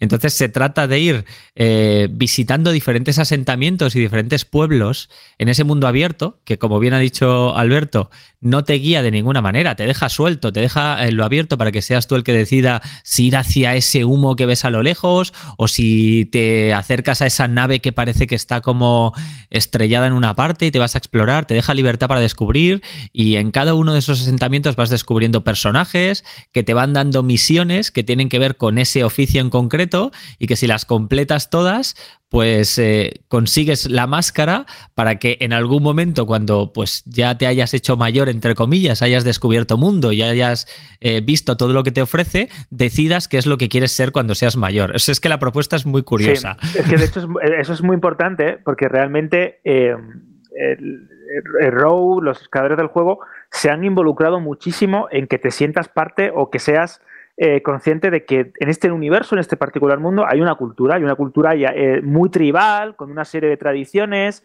y este, esta especie de rito ¿no? del paso de la, de la, infancia o de la adolescencia a la madurez, este rito adulto que pues, está presente en un montón de culturas y que de hecho a día de hoy también está presente en, la propia nuestra, pese a que no lo creamos, es salir del nido, como comentaba muy bien Dani, y ese camino a la vida adulta, la responsabilidad, a tu oficio, en el juego está tan bien tratado porque realmente te sientes así, como una persona que acaba de salir de una tribu, que todo lo ha tenido hecho o, su familia la ha estado ayudando y de repente se encuentra en un desierto gigantesco con un montón de cosas por hacer y que eso realmente te puede llegar incluso a abrumar. Y está muy guay, es, de verdad es que es un juego, como, como he dicho antes, que te deja un pozo especial, que verdaderamente conectas si eres capaz de, sentirte ¿no? parte de este mundo y que te, te, te acaba volviendo completamente loco. A mí me llegó absorber de tal manera que se me pasaban las horas y no me daba cuenta. Sí, totalmente de acuerdo, Alberto. De hecho, cada, cada una de las zonas del juego también son súper diferentes entre sí, mientras que la del principio es como más desértica, luego te encuentras una zona muy boscosa, luego otra que tiene como eh, las cosas más elevadas, sí, montañas, exacto. Además, la mecánica del juego eh, es muy parecida a Breath of the Wild en el sentido de que tienes una barra de resistencia y de esa resistencia dependerá que puedas escalar a ciertos sitios, donde evidentemente pues hay también ciertos coleccionables o ciertas cosas que si reúnes pues podrás llegar más lejos Eh, en realidad, en ese, en ese, sentido, el juego recompensa muy bien la exploración y el eh, animarte a, a, investigar esos, esos lugares que llaman la atención para ver qué descubres. Si ves que no llegas aún, te pasas más adelante cuando veas que tienes más resistencia. Eh, la verdad es que a mí también me dejó muy, muy buena sensación. De hecho, Dani, también es cierto que a lo que lo comentas, eh, tiene pequeños rompecabezas que realmente están súper bien integrados dentro de la propia exploración. Con lo cual, eh, te hace siempre pensar de, ¿puedo llegar a este risco? Eh, si salto y utilizo una especie como de, jetpack, ¿no? Que puedes llegar a tener, me puedo acercar aquí, pero entonces no me da la barra de estamina, pero bueno, hay templos, que eso también lo comparte muy bien con, Breath of the Wild. No sé, es, un juego, repito, muy, muy, muy especial, que creo que es la definición perfecta de la exploración, si lo queremos llamar así, en, mundos abiertos, con el permiso de, de Zelda, indudablemente. Tengo una duda, o sea, el juego, por lo que habéis dicho, mmm, tiene totalmente mi atención, pero claro, es un mundo abierto, centrado en la exploración. ¿Cuánto se puede alargar esto? Yo creo que lo que quieras, literal sí, lo que quieras, porque, porque una vez, o sea, te puedes ir por la misión principal y hacer caso a, pues eso, a ese, a ese humo que ves a lo lejos, que sabes que seguro que es un asentamiento, o te puedes parar a investigar todas esas otras localizaciones, porque en realidad tiene varias cosas. ¿eh? Tiene por una parte una especie de huevos de un animal que, que, son coleccionables y que si reúnes varios pues ganas estamina. Tiene por otra parte los templos que mencionaba Alberto, que también se tienen que conseguir eh, viajando por ciertos lugares y atravesando una especie de, puertas luminosas que tienes que descubrir en el juego. Eh, hay zonas en las que hay pues una serie de audios que si escuchas te narran una historia. Es decir, tiene, tiene mucho más allá de lo que es el, el, núcleo del juego, que es ir a cada asentamiento para hablar con ciertos NPCs, que cada uno tiene una, una tarea que otorgarte y que tendrá que ver con su oficio. Entonces, el, el, juego tiene, de hecho, puedes, puedes ir al grano, ¿eh? Puedes ir al grano y, y, y, también te lo pasarás en muy poco tiempo. Pero si te da por explorar, eh, se puede alargar y mucho. Y mucho. A mí me dio muchísimas más horas de las que creía porque me gustó tanto eh, que, que, quise sacarme todos los logros, conseguir todos los coleccionables y sacármelo todo y llevarme una muy buena sensación del juego. Pues yo voy a hablar de un juego que la verdad ha dado bastante que hablar, no es demasiado desconocido, que es The Forgotten City que es una aventura narrativa que se lanzó este verano para PC y para consolas, que tiene una historia detrás muy, muy curiosa, porque este juego nació como un mod de Skyrim. De hecho, se lanzó en 2016 como un mod gratuito. Y bueno, pues gustó mucho. Eh, su creador dijo, bueno, pues es que tenemos aquí una cosa muy buena que se podría hacer un juego independiente totalmente, sin ser un mod. Y se lió la manta a la cabeza, eh, consiguió financiación, consiguió un equipo de gente y se pusieron manos a la obra, se tiró cuatro años para crear un juego completamente partiendo de ese mod. Y el concepto de este juego no puede ser más, eh, no sé si original es la palabra, pero al menos llamativo. Viajas al pasado, eres una persona del presente que viajas a 2000 años al pasado, a una ciudad romana. Una ciudad romana que está como eh, metida dentro de una enorme cueva eh, es un sitio del que no pueden escapar sus habitantes. Eh, la gente llega a esa ciudad extraña, esa ciudad misteriosa romana, y ni, llegan en extrañas circunstancias y luego no pueden escapar de ahí. Por más que hagan, no, no pueden salir de ahí. Y esta ciudad, además, si no, por si esto no fuera lo suficientemente ya extraño, tiene una maldición en la que si cualquiera de sus habitantes comete un pecado, ya sea robar, ya sea mentir, asesinar, pues eh, si comete un pecado a alguien, quien sea, condena a toda la ciudad, eh, provoca la muerte de todos sus habitantes y que se convierten en estatuas de oro. Entonces, pues todo el mundo está ahí con la boca tras la oreja porque cualquiera la puede liar en cualquier momento. Y de hecho es lo primero que te, cuando llegas allí te piden investigar, que investigues creen que va a haber alguien que va a cometer un pecado y que investigues quién puede ser, ¿no? Y te pones a hablar con los habitantes por ahí para ver quién, quién la va a liar y quién va a convertir a todos en estatuas de oro. Lo interesante, además, si ya si todo esto no fuera lo suficientemente interesante, encima hay un bucle temporal, ¿vale? Eh, tú en cualquier momento puedes cometer uno de estos pecados, puedes robar, puedes eh, mentir o lo que sea, y entonces eh, desatas la maldición, ¿no? De que se conviertan todos en estatuas de oro. Pero si vas corriendo hacia la entrada de donde llegaste a este lugar, pues se activa como una especie de portal y reinicias el día y vuelves otra vez al punto de partida. eh, tú con todo, evidentemente, todo el conocimiento que has adquirido de lo que has estado haciendo, pero la gente allí como si acabaras de llegar, ¿no? El típico bucle temporal básicamente de 24 horas, de un día.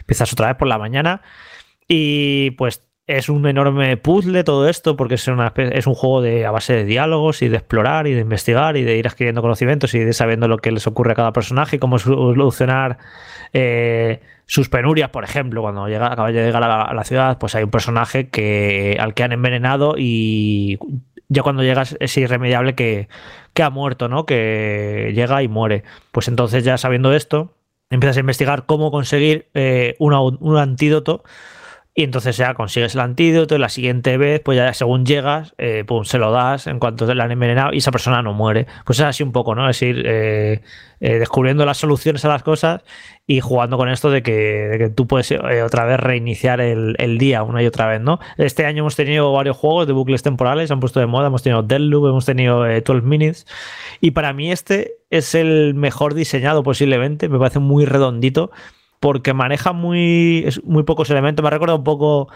a la ciudad del, Mayor, del Zelda Majora's Max, que eran eh, unos pocos personajes con sus rutinas, pues es un poco aquí parecido, ¿no?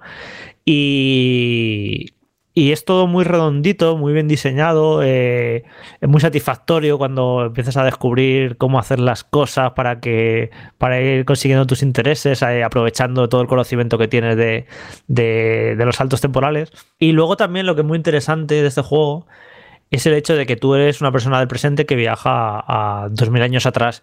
Entonces tú te comportas como tal. Cuando conversas con esos personajes, pues tú lo haces desde tu perspectiva del presente, ¿no? En cuanto a las ideas eh, morales, políticas, sociales, los avances tecnológicos. Se producen conversaciones muy divertidas y muy interesantes. Está muy bien escrito. Es una de las cosas que más ha destacado este juego. Yo también lo destaco.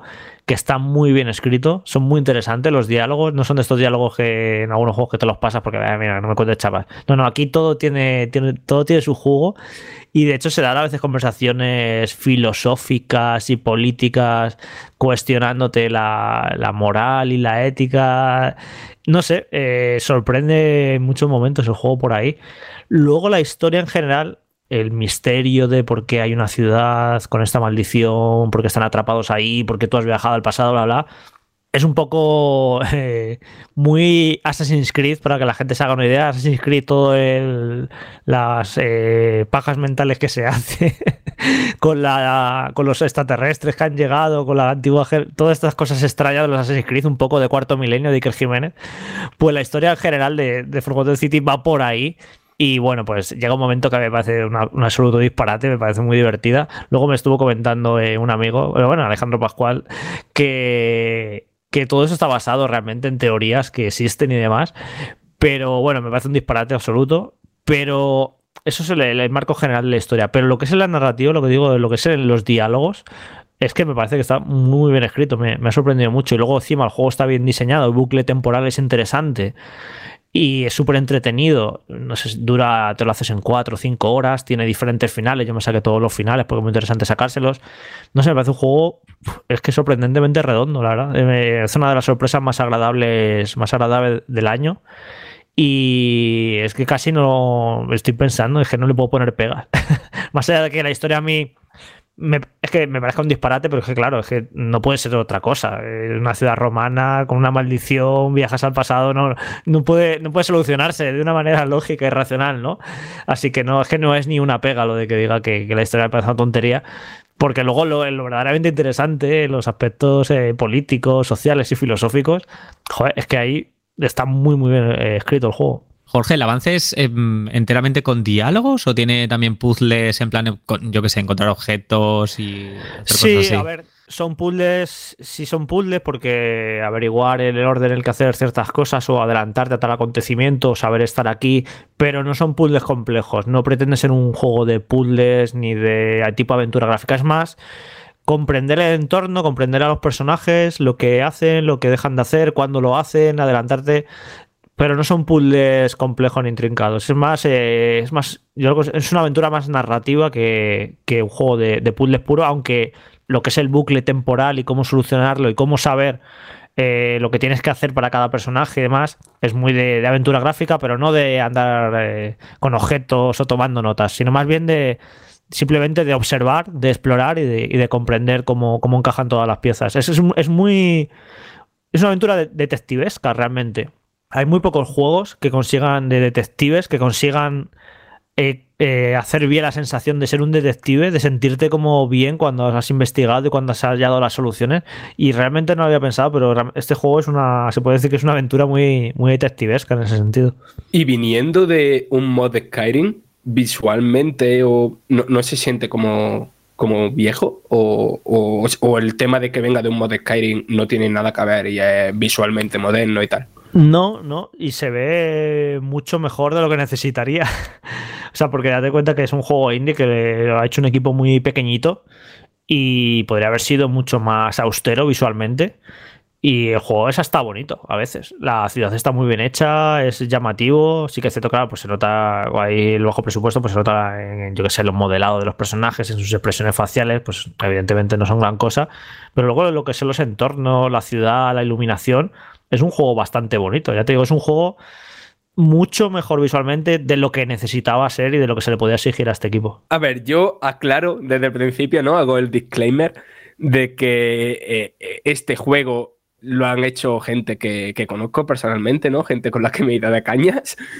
Pero es un juego que igualmente creo que hay que recomendar mucho. Se llama eh, The Longest Road to Earth. Está disponible en PC y en teléfonos móviles. No sé si tenían planeado versión para consolas o algo, pero ahora mismo no, no lo tengo claro al 100%. Y es, yo lo describo pues me gusta pensarlo así este juego, como una especie de disco o videoclip jugable, ¿vale? Aparte de que es un juego con una música, música cantada, ¿vale? Preciosísima, pero preciosa, preciosa, en plan de eh, en el WAP este de Spotify eh, me ha salido varias de las canciones entre lo que me he escuchado, ¿vale? Es un juego que te narra en paralelo varias vidas cotidianas, ¿no? Y que consigue ser súper emotivo en, las interacciones que está haciendo, en por los lugares en los que te estás moviendo, por la música que estás escuchando. Todo eso se conjuga para meterte en, un, en estados de, de tristeza, de alegría, de tedio. E, es un juego que en las, no sé, no sé si durará una hora y media, dos horas, no creo que se vaya mucho más allá de eso, que en ese poco tiempo es capaz de, hacerte un viaje emocional tan fuerte, ¿vale? Y después eso, que las historias que te cuenta sin... no son historias de una narrativa, ¿no? De un eh, nudo, desenlace, tal. No, no, no, son historias, momentos que lo que te está narrando es una, una emoción más que, que una historia tradicional ved, un vídeo si podéis, porque, o sea, simplemente con ver un trailer, si la estética pixelar que tiene es una estética pixelar que juega muchísimo con el cuadro, ¿no? Con de repente eh, ponerte una vista que, lateral que ocupa un edificio entero, con de repente ponerte un primer plano de una cafetera, con de repente eh, girar al 3D y mm, no sé, y, ponerte un, es un desplazamiento que no deja de ser lateral, pero por un entorno tridimensional. Es un juego que, limitado, pequeñito, pero que dentro de los límites que tiene, lo aprovecha muy bien para hacer cosas muy, muy interesantes en todo, en lo visual, en lo sonoro, en lo interactivo. Y no sé, a mí es un juego que creo que salió por, no sé, por mayo o así, salió como a principios de año. Y que no sé, que todavía lo tengo ahí como de los juegos que, más me han chocado, ¿no? E, este año. Que de hecho, Fran, eh, a mí me encantó y se puede, bueno, la banda sonora me parece de las mejores bandas sonoras del año. Es, eh, es un absoluto espectáculo la, música y todas las canciones, para que no lo sepa, todas las canciones cantadas, que esto es muy chocante en un videojuego, y originales además para el videojuego. Y realmente se puede disfrutar como se puede vender de otra manera este juego y decir que es un disco de música interactivo. Porque la duración que tiene, que te lo puedes jugar como del tirón, yo lo jugué del tirón, porque quería esa experiencia un poco emocional, ¿no? y que son como dos horas.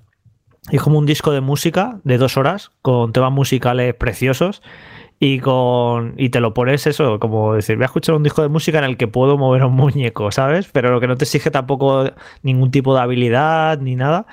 Y no sé, me pareció una propuesta muy, muy única. No recuerdo otros juegos así que sean como una especie de, disco musical, narrativo, no sé, es algo único. Y luego, Fran, no sé si lo pensaste cuando lo jugaste, yo es una cosa que me, que me obsesioné mucho, me puse a pensar, el uso genial e inteligentísimo que hace de las elipsis. Ah, sí, sí, sí, sí. Que no lo hacen casi los juegos. Pensé mucho en eso, dije, joder, qué inteligente el uso que hace, de las elipsis y qué poco se suelen utilizar. Me parece súper interesante. Es un poco como el Virginia, pero bien. sí. Sí, sí, o sea, es un juego que. No sé, a que tampoco eh, da muchísimo para hablar de él, ¿no? Excepto ya que te metas en temas más profundos de, de las situaciones que trata y todo eso, ¿no? Porque es un juego que trata el hastío de un trabajo monótono, el que trata la, la espera en la vida, que sucedan cosas en la vida, que trata el, el crecer, ¿no? El paso de la, de la, niñez a la adultez, trata muchas cosas de, manera paralela y como ha dicho Jorge, con, con elipsis que, tan, que funciona muy bien, de nuevo, en tanto a nivel visual, ¿no? De cómo se hace la elipsis como... El, cómo la música ¿no? Eh, eh, hace entrar esa elipsis. Es que luego el tono del juego eh, nostálgico, tierno, pero también triste. Eh, es un tono que, lo, claro, se, todo esto lo apoya te lo apoya con la música. Y todo esto es difícil explicarlo, ¿eh? es cuando es un juego de esos que merece la pena vivir por eso.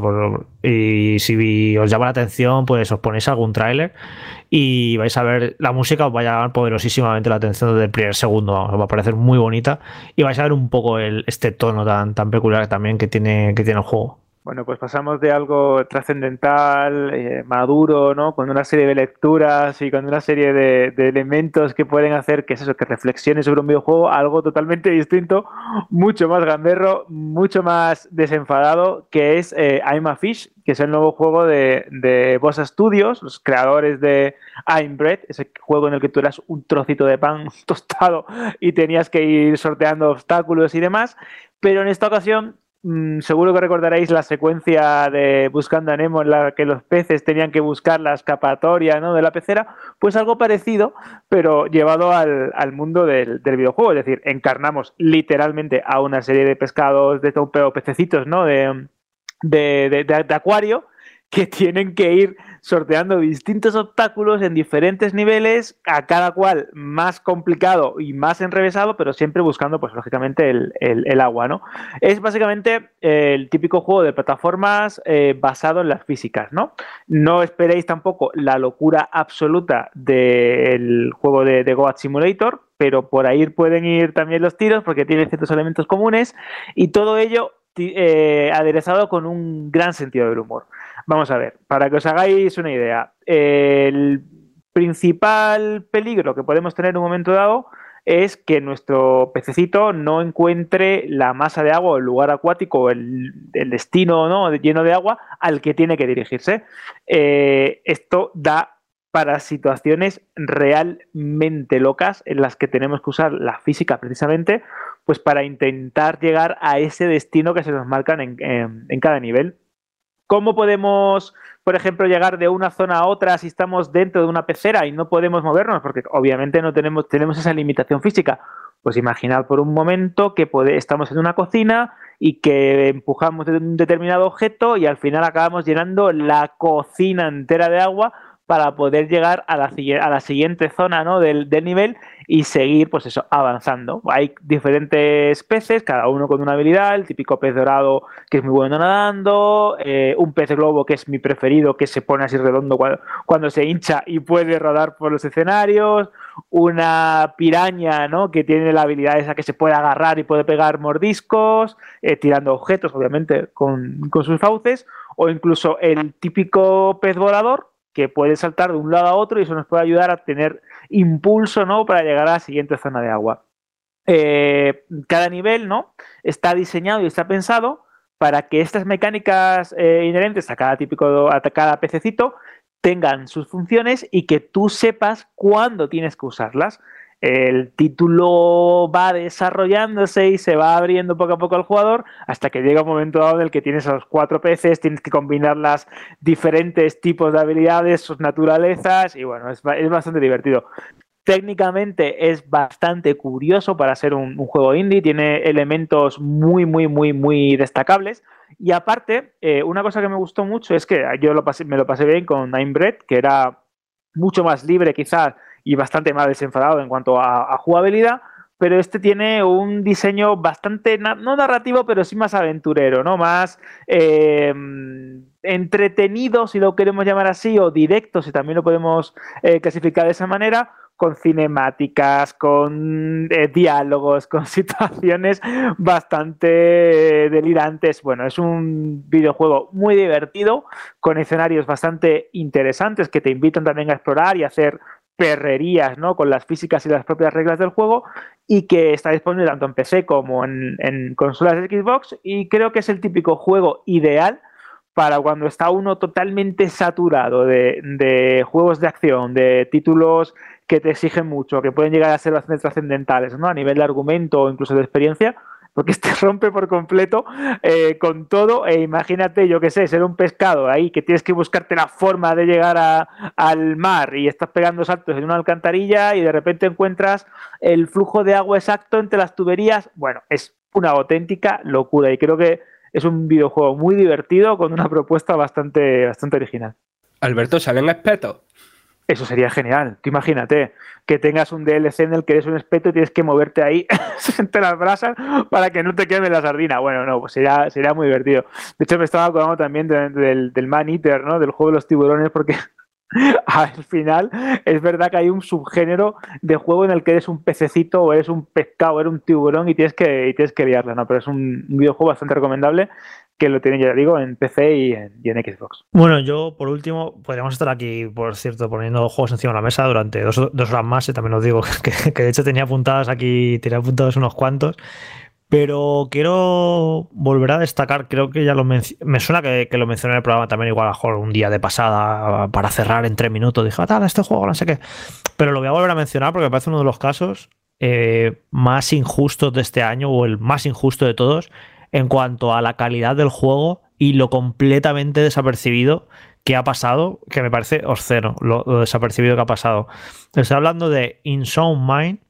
Es una aventura de terror que salió en septiembre eh, que he estado, estoy mirando ahora mismo Metacritic, no tuvo demasiada buena nota, siete y picos o por ahí.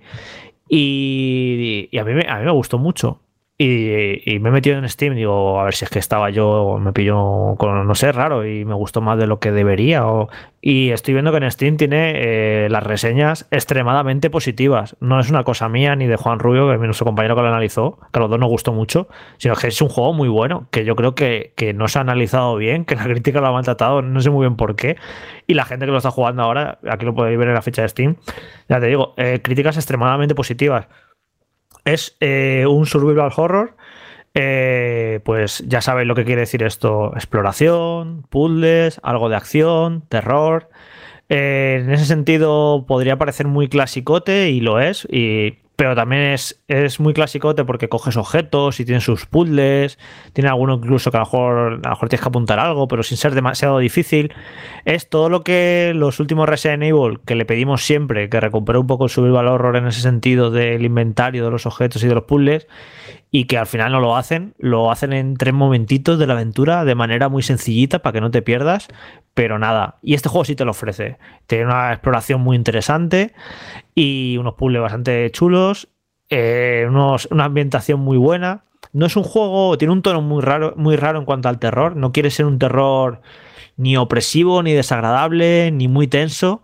Tiene hasta un poco de humor negro no, o sea, no pretende ser muy terrorífico. Es, eh, si tú ves imágenes, parece muy terrorífico, pero luego el tono del juego, cuando está metido, no quiere ser muy agobiante, muy terrorífico. No quiere, quiere, decir que no te lleves algún bote, algún saltito y te puedas asustar en algún momento, pero no quiere ser agobiante en, el tono. De hecho, ya, os digo que tiene bastante humor. Y es un juego súper variado. Eh, tiene como varias, eh, varias fases, no sé si son seis o por ahí, varios mundos, en los que tienes como que enfrentarte a una especie de asesino y cada uno de estos mundos tiene una ambientación completamente diferente. y mete una, te mete una mecánica nueva, más allá de, los puzzles que pueda haber o de la acción y demás, te mete siempre una mecánica nueva para ir variando y consigue ser muy variado porque eh, tan pronto tiene acción directa como tiene momentos de sigilo, de tener que ocultarte. de repente se vuelve muy abierto, tienes que explorar mucho, de repente se vuelve muy lineal y muy intenso. Quiere todo el rato que no acomodarse en lo que propone, siempre ser muy variado y muy entretenido. Es entretenidísimo este juego. Yo me lo, me lo trinqué en día y pico porque no podía parar de jugar. Y luego es que además de todo esto, eh, tiene, tiene muy buenas ideas que, te sorprende a veces porque en un género tan trillado como el terror, dices, joder, si es que ya está todo inventado, que va a hacer este juego que no haya visto. Pero luego te saca de vez en cuando alguna idea que dices, joder, qué ingenioso. Voy a, voy a poner una de ejemplo eh, para, que, para que sepáis de, lo que estoy hablando. Por ejemplo, ahí en una, de las fases te introducen que a través de los espejos eh, puedes ver cosas que no puedes ver normalmente, no puedes ver de frente. Solo las puedes ver si son reflejadas en un espejo. Tanto pistas como, eh, como fantasmas. ¿Qué ocurre? Que entonces llevas en la mano un trozo de cristal, un trozo de espejo, y cuando sacas ese trozo de, espejo, eh, puedes ver, pero claro, puedes ver lo que hay detrás de ti. No puedes ver lo que hay delante al, mirar tú el trozo de espejo. Y entonces esto pues lo tienes que utilizar para encontrar pistas en el escenario, pero claro, también para verlo a los enemigos.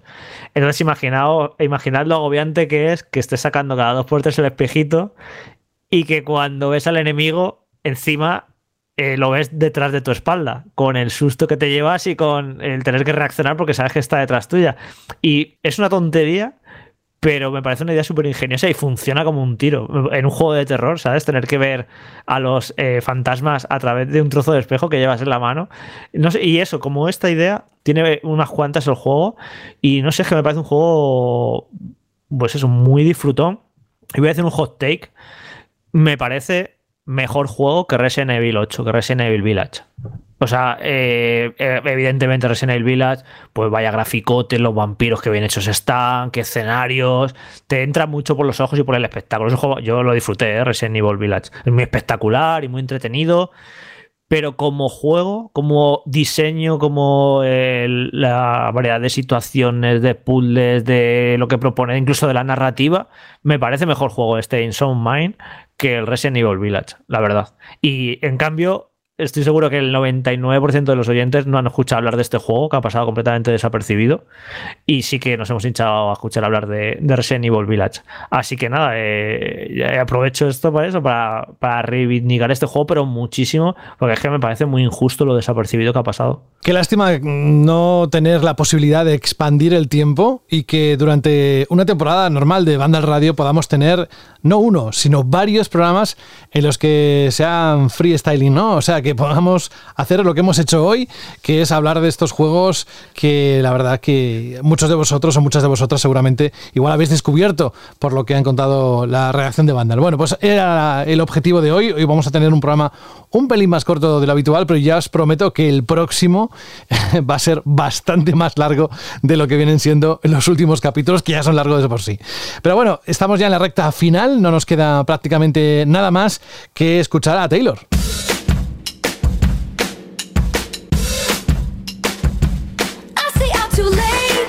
Y como sé lo que vas a preguntar para la Chirly pregunta, valga la redundancia, la redundancia, ¿eh? Ah, sé lo que vas a preguntar, pues eh, vamos a lanzarlo ya, porque tiene mucho que ver con lo que hemos estado escuchando en los últimos minutos, Alberto. No, me, no se me ha ido la olla, ¿eh? no te iba a decir, madre mía, que me está contando ese señor. Bueno, pues exactamente la pregunta, Shirley, para la semana que viene es precisamente cuál ha sido, cuáles han sido vuestros juegos tapados, ¿no? O olvidados del año, aquellos títulos que os han dejado un especial sabor de, boca y que queréis destacar, pues eso, con toda la comunidad de Vandal Radio. Así que estamos dispuestísimos a que los pongáis en iBox, en Vandal, radio.vandal.net, eh, mensaje de audio, como queráis, ya sabéis cuáles han sido vuestros juegos o vuestro juego tapado del año. Eso es. Y reservando vuestras reservas de mana para grabar los audios del último programa, pero lo explicaremos bien la próxima semana para los GOTI, que queremos tener unos cuantos audios y puede que vaya acompañado de alguna acción especial, lo estamos manejando. Mientras tanto, eh, lo que sí que hay que recordar para ponernos en ese contexto es saber qué lanzaste la semana pasada, los que los siguientes que seguro que se escucharon el programa entero ya y que han respondido, evidentemente ya lo saben, pero el resto no, así que vamos a recordar esa pregunta que hiciste hace unos días, Alberto. Hace unos días, a raíz del debate y del monográfico que tuvimos en Banda Radio sobre el aniversario de las consolas de nueva generación, PS5 y las series de Xbox, pues os preguntábamos precisamente eso, ¿qué balance hacíais del primer año de estas máquinas que, que, tanto prometían en su primer en sus presentaciones, ¿no? Nunca mejor dicho, y que ahora pues ya la tenemos en nuestro día a día y estamos viendo a ver cuáles son sus pros y sus contras. Vamos a comenzar con el comentario de Atlan que dice lo siguiente: he pasado por todas las generaciones con Sony y algunas con Nintendo. Dice definitivamente no voy a comprar ninguna consola que no aporte algo diferente, como por ejemplo la portabilidad de Nintendo Switch. El PC poco a poco está proclamando su lugar un saludo equipo. También tenemos el comentario de Richie Bolas que decía, el primer año de la nueva generación ha sido un auténtico truño. No hay juegos que demuestren el potencial de las consolas. 80 euros los juegos y falta de stock. Los que como yo quieran comprar las consolas cuando haya pilas en el hipermercado de turno, pues lo tienen claro. Debería deberían haberse retrasado un año el lanzamiento. Si hasta el nuevo God of War sale en PS4. Y también vamos a escuchar, José, si te parece, el audio de Iván. Hola amigos de banda, Iván. Bueno, pues yo la verdad que el primer año eh, respecto a la consola estoy bastante contento eh, jugando al principio al Astro Spectrum, al Miles Morales, pero los juegos que están saliendo y tal, pues la mayoría no me, no me llaman y estuve planteando venderla como Jorge, pero al final pensándolo fríamente no la vendí y esperando que salgan más juegos, a ver si sale el Hogwarts Legacy, a ver si sale el Gozo nuevo y la verdad que esperando, atento a ver qué sale nuevo. Venga chicos, un saludo. Te ha quedado ahí en la mente de todos, Jorge, que vendiste la consola. Quería hacer una jorjada, no lo ha dicho así, pero bueno, lo hemos entendido, Iván, gracias. Por cierto, eh, hay que decir que eso se me ha olvidado, que lo tenía apuntado, pero se me ha olvidado, Alberto, que hemos tenido en el último programa una de las participaciones mayores de la temporada en cuanto a la Chile Pregunta en iVox, ¿eh? Exacto, eh, una treintena de comentarios, debates, eh, personas que nos están recordando una y otra vez que por qué no hablamos del Shin Megami Tensei 5. Bueno, es, es, increíble y lo que más me gusta, siempre lo digo, es cuando vosotros mismos eh, comentáis, participáis y debatís entre vosotros de la mejor manera y con toda la educación, porque al fin y al cabo eso es lo bonito, ¿no? De, de, de al Radio, que tenemos una comunidad muy buena. Vamos. No, muy buena no, la mejor. la mejor, exactamente, ¿no? Pero es, es, que yo no soy objetivo, yo te iba a decir que tenemos la mejor comunidad de Internet, porque es verdad, eso es verdad. Vamos a continuar, José, con el comentario de Adrián Fragueiro, que dice, estoy totalmente de acuerdo, esto en relación al debate que tuvieron la semana pasada Saúl y mm, nuestro, nuestro compañero Rubén Mercado sobre el tema de comprar no videojuegos de compañías que hacían cosas deleznable ¿no? en, a términos, en términos de ejecutiva, que decía lo siguiente, estoy totalmente de acuerdo que el único mecanismo como usuarios que tenemos es el uso de la cartera. Me parece demasiado cómodo pensar que ante la inviabilidad de controlar todo nuestro consumo de manera ética, pues no hagamos nada en relación a eso de si comprar un videojuego o no de una compañía como en este caso la semana pasada hablábamos de Activision con el caso de, su directiva ¿no?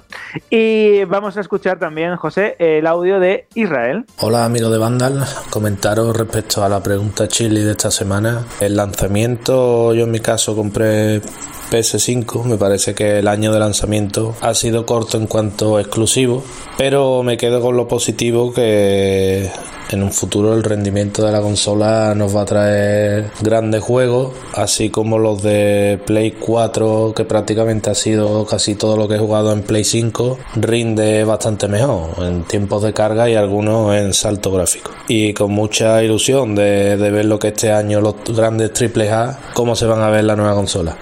Un saludo hasta la semana que viene. Se despide Irra desde Sevilla. Pues un saludo para ti, Irra, para toda Sevilla y para todos aquellos que desde cualquier punto o localización del planeta escuchen Banda Radio. Más cosas, Alberto.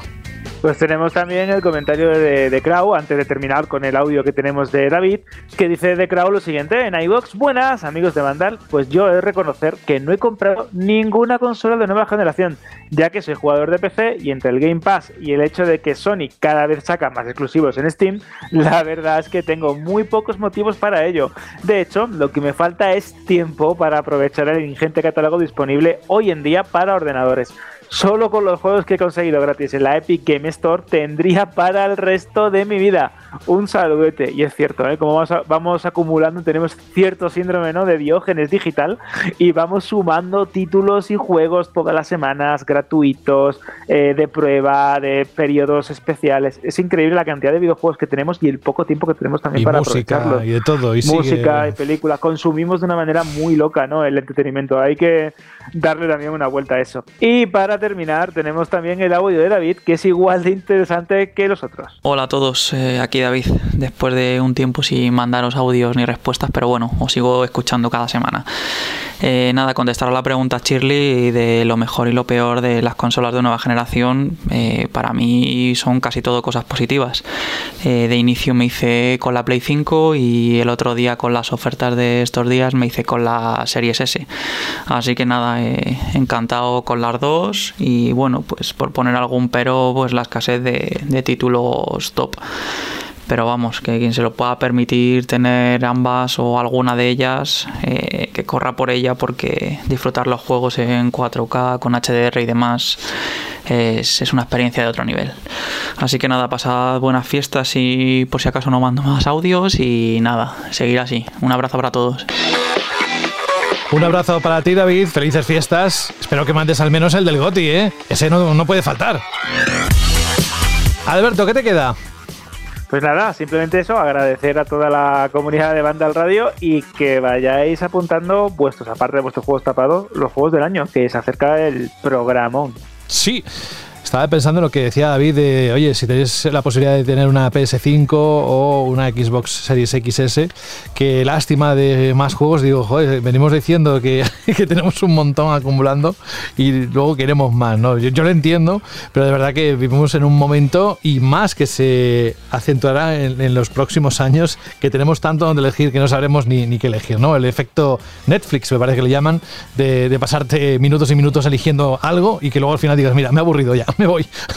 bueno, pues sabes que he hilado muy bien, Jorge, el cierre de este programa especial con el planteamiento tuyo. Porque tengo una canción, bueno, ha sido un oyente el que lo ha pedido. Si yo te dijera, Jorge, el juego Braid, ¿tú qué dirías? Está guapísimo ese juego. ¿Sí? ¿Y cómo lo recuerdas? Me refiero a que cuando salió también fue un tapadillo, fue un éxito desde el principio. No, fue una sorpresa, eh, pero fue, vamos, es uno de los mejores indies de la historia. Eh, hmm. Fue un juego que marcó el antes y después en la escena independiente y que fue una auténtica locura ese juego, me parece me parece mítico. Vale, pues oye, eh, gracias Jorge, porque eso precisamente es de lo que va lo que el punto y final de esta edición de número 14 de la novena temporada. Bueno, vamos a decir adiós porque el programa se acaba, ya digo, la próxima semana habrá muchísimo contenido y ya podemos adelantar, lo hemos dicho antes, pero vamos, lo vamos a volver a recalcar que no estaremos eh, el viernes como habitualmente, sino que esperaremos a que ocurran o se desarrollen los Game Awards. Hay un montón de anuncios, parece ser. Así que como cada edición de estos premios, pues vamos a esperar a que se desarrollen y luego pues eh, os contamos todo lo que tenga que ver con ellos. Evidentemente, no hace falta decir que la información estará mucho antes y durante, vamos, en cuanto acabe, eh, o durante incluso, en la página web de Vandal. Bueno, oye Alberto, que nada, vamos a recordar rápidamente, antes de decirte adiós, de nuevo la Shirley pregunta de los próximos días y ya puedes ir a jugar al Halo o lo que tú quieras. Pues la pregunta para la próxima semana es ¿cuál ha sido vuestro juego tapado del año? Ese juego indie que os, ha dejado un buen sabor de boca o aquel título que queréis recomendar para que disfrutemos también tanto los oyentes de Banda Radio como la propia redacción. Así que ya sabéis cuál ha sido vuestro juego tapado del año. Y sin más, José, pues un fuerte abrazo hasta la semana que viene. Antes de irte, si ahora mismo te pusieras a jugar un juego, ¿cuál sería? Ahora, acabas el programa, cierras el ordenador y te pones a jugar, sí. Me voy a poner a jugar el título que ha recomendado Fran sobre la experiencia interactiva de Radiohead. De hecho, le he mandado ¿En serio? y todo. sí, sí, sí. ¿Me lo dices en serio para quedar bien? No, no, no, palabra, que te está Fran de, de, testigo, ¿no? Que le he pasado también la, imagen.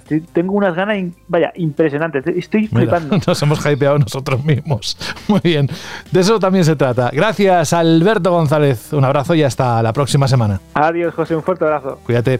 Y vamos preparando la sección, ¿eh? Que la próxima semana demos el repaso de las plataformas digitales para saber qué es lo que debéis tener en cuenta de cara a las próximas semanas en las principales. Bueno, pues más. A Dani Paredes, que muchísimas gracias Hoy también ha hecho sus aportaciones de lo que ha ido encontrando en este 2021. Muy atento a lo que ocurre en el 2022 porque seguro que va a estar lleno, llenito, no solo de grandes producciones, Dani, sino también de esas pequeñas joyas que está muy bien recalcar y, darles visibilidad, ¿no? ¿Sabes de qué me he dado cuenta en este programa? De que por culpa del pozo de horas que fue Hades, no he jugado a tantos indies como me hubiera gustado. te dio por, por el juego y venga, a ver si puedes. Um, es que no podía parar. claro, a ver si puedes bajar el, el año que viene tengo que hacer algo al respecto, ¿eh? Bueno, el año que viene me parece que va a tener pocos momentos para darle tanto tiempo a un juego, porque enseguida vendrá otro que, que querrás probar. Dani, hasta la próxima semana. Un abrazo muy grande. Chao, un abrazo. Cuídate mucho. Y Fran Gematas, no te voy a poner el sonido porque no hay que abusar de lo bueno. Lo que sí que te voy a... ¿Has visto? ¿A que nunca hubieses pensado, Fran, que yo hubiese hecho el sonido del burro en un programa? ¿A que no? Hombre, pues no, pero lo, mismo, o sea, lo mismo lo ha hecho porque todas las veces que has puesto el sonido, en verdad no era el sonido, sino tú abriéndote lata de cerveza. Y lo mismo ya va 17, 18 y hasta ahora. No, no, no, no, ¿qué, va, qué va? casa. ¿Qué va, Fran? Una, media, media lata de cerveza y te aseguro que el programa sale distinto. O sea, loco, todo loco. Bueno, que la próxima semana también te esperamos. Gracias por hacernos una visita después de ese descanso. Muchas gracias, Fran, y un abrazo. Nada, aquí estaremos a ver contando qué nos cuenta nosotros el Geoff. A ver, el Geoff, el Tito Geoff. Tú, Jorge, ¿tienes miedo a lo que vaya a contar? Porque la parte de premios ya dijimos que, bueno, que será como será, pero en cuanto a anuncios, ¿hay algo que te haga pensar que, no sé si muchos, pero tres, cuatro sean potentes, bombazos? Sí, seguro. Todos los años hay dos, tres cositas chulas y además estamos en el inicio de la generación y hay mucho por donde sorprender y por donde anunciar, así que yo creo que sí que va a haber anuncios y cosas chulas. Bueno, pues no te voy a preguntar por la próxima semana porque queda claro y mm, habrá algún juego, supongo, algún análisis. Sí, el análisis de Halo claro, Claro, no lo quería decir. Sale, sale la semana que viene, así que también va a ser prueba fuertecito. Sí. Bueno, pues nada, que descanses lo que puedas y dentro de unos días volvemos a conectar aquí en Banda Radio, ¿vale? Hasta luego. Chao. Ay, no te vayas porque evidentemente ahora va el correo de nuestro buen amigo eh, y oyente Francisco. Y es que eh, dice lo siguiente, buenas amigos de Vandal, me gustaría pedir la canción Tell It By Heart de Jamie Siever que forma parte de la banda sonora del videojuego Braid, desarrollado por Jonathan Blow en 2008. Es una canción que me produce una enorme sensación de paz a la vez que una dulce melancolía. Además, Braid me parece uno de los mejores videojuegos de la historia. El magnífico diseño de niveles, la hipnótica banda sonora, cómo las mecánicas y la narrativa se apoyan mutuamente hasta desembocar en un final apoteósico.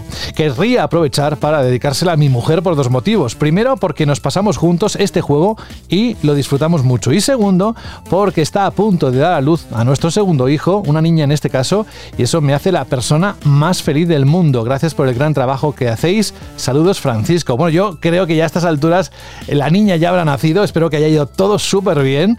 Te, os damos la enhorabuena de parte de toda la familia de Banda al Radio, no solo los que lo hacemos, sino también los oyentes, que estoy seguro que también participarían de esa felicitación. Y desde luego vamos a disfrutar de esa propuesta musical, Francisco, que creo que has elegido muy bien y hemos puesto precisamente para coronar el broche de oro, la, guinda del pastel, en un programa en el que ha habido pues, eh, juegos de este corte. ¿no? Ya sabéis que Braid, como decía muy bien hace un momento eh, Jorge, es un videojuego de plataformas que es considerado por los críticos como uno de los mejores videojuegos de todos los tiempos. Se considera un título clave en el crecimiento del desarrollo de juegos indie. Fue desarrollado eh, por Number None, originalmente para el servicio Xbox Live Arcade de Xbox 360, no ha llovido poco. Fue presentado oficialmente durante la conferencia de prensa de Microsoft del Tokyo Game Show en el 2007 y salió a la venta el 6 de agosto de 2008. Recaudó aproximadamente 6 millones de dólares y, bueno, a partir de 2015, eh, Blow utilizó los beneficios recaudados para hacer su siguiente juego, The Witness, un juego de rompecabezas en 3D lanzado en 2016. Pero nos vamos a Braid, a ese lanzamiento importantísimo y esta banda sonora con la que vamos a cerrar este episodio de Banda Radio. Gracias por elegirnos una semana más. Dentro de unos días volvemos con todo ese contenido. Adiós.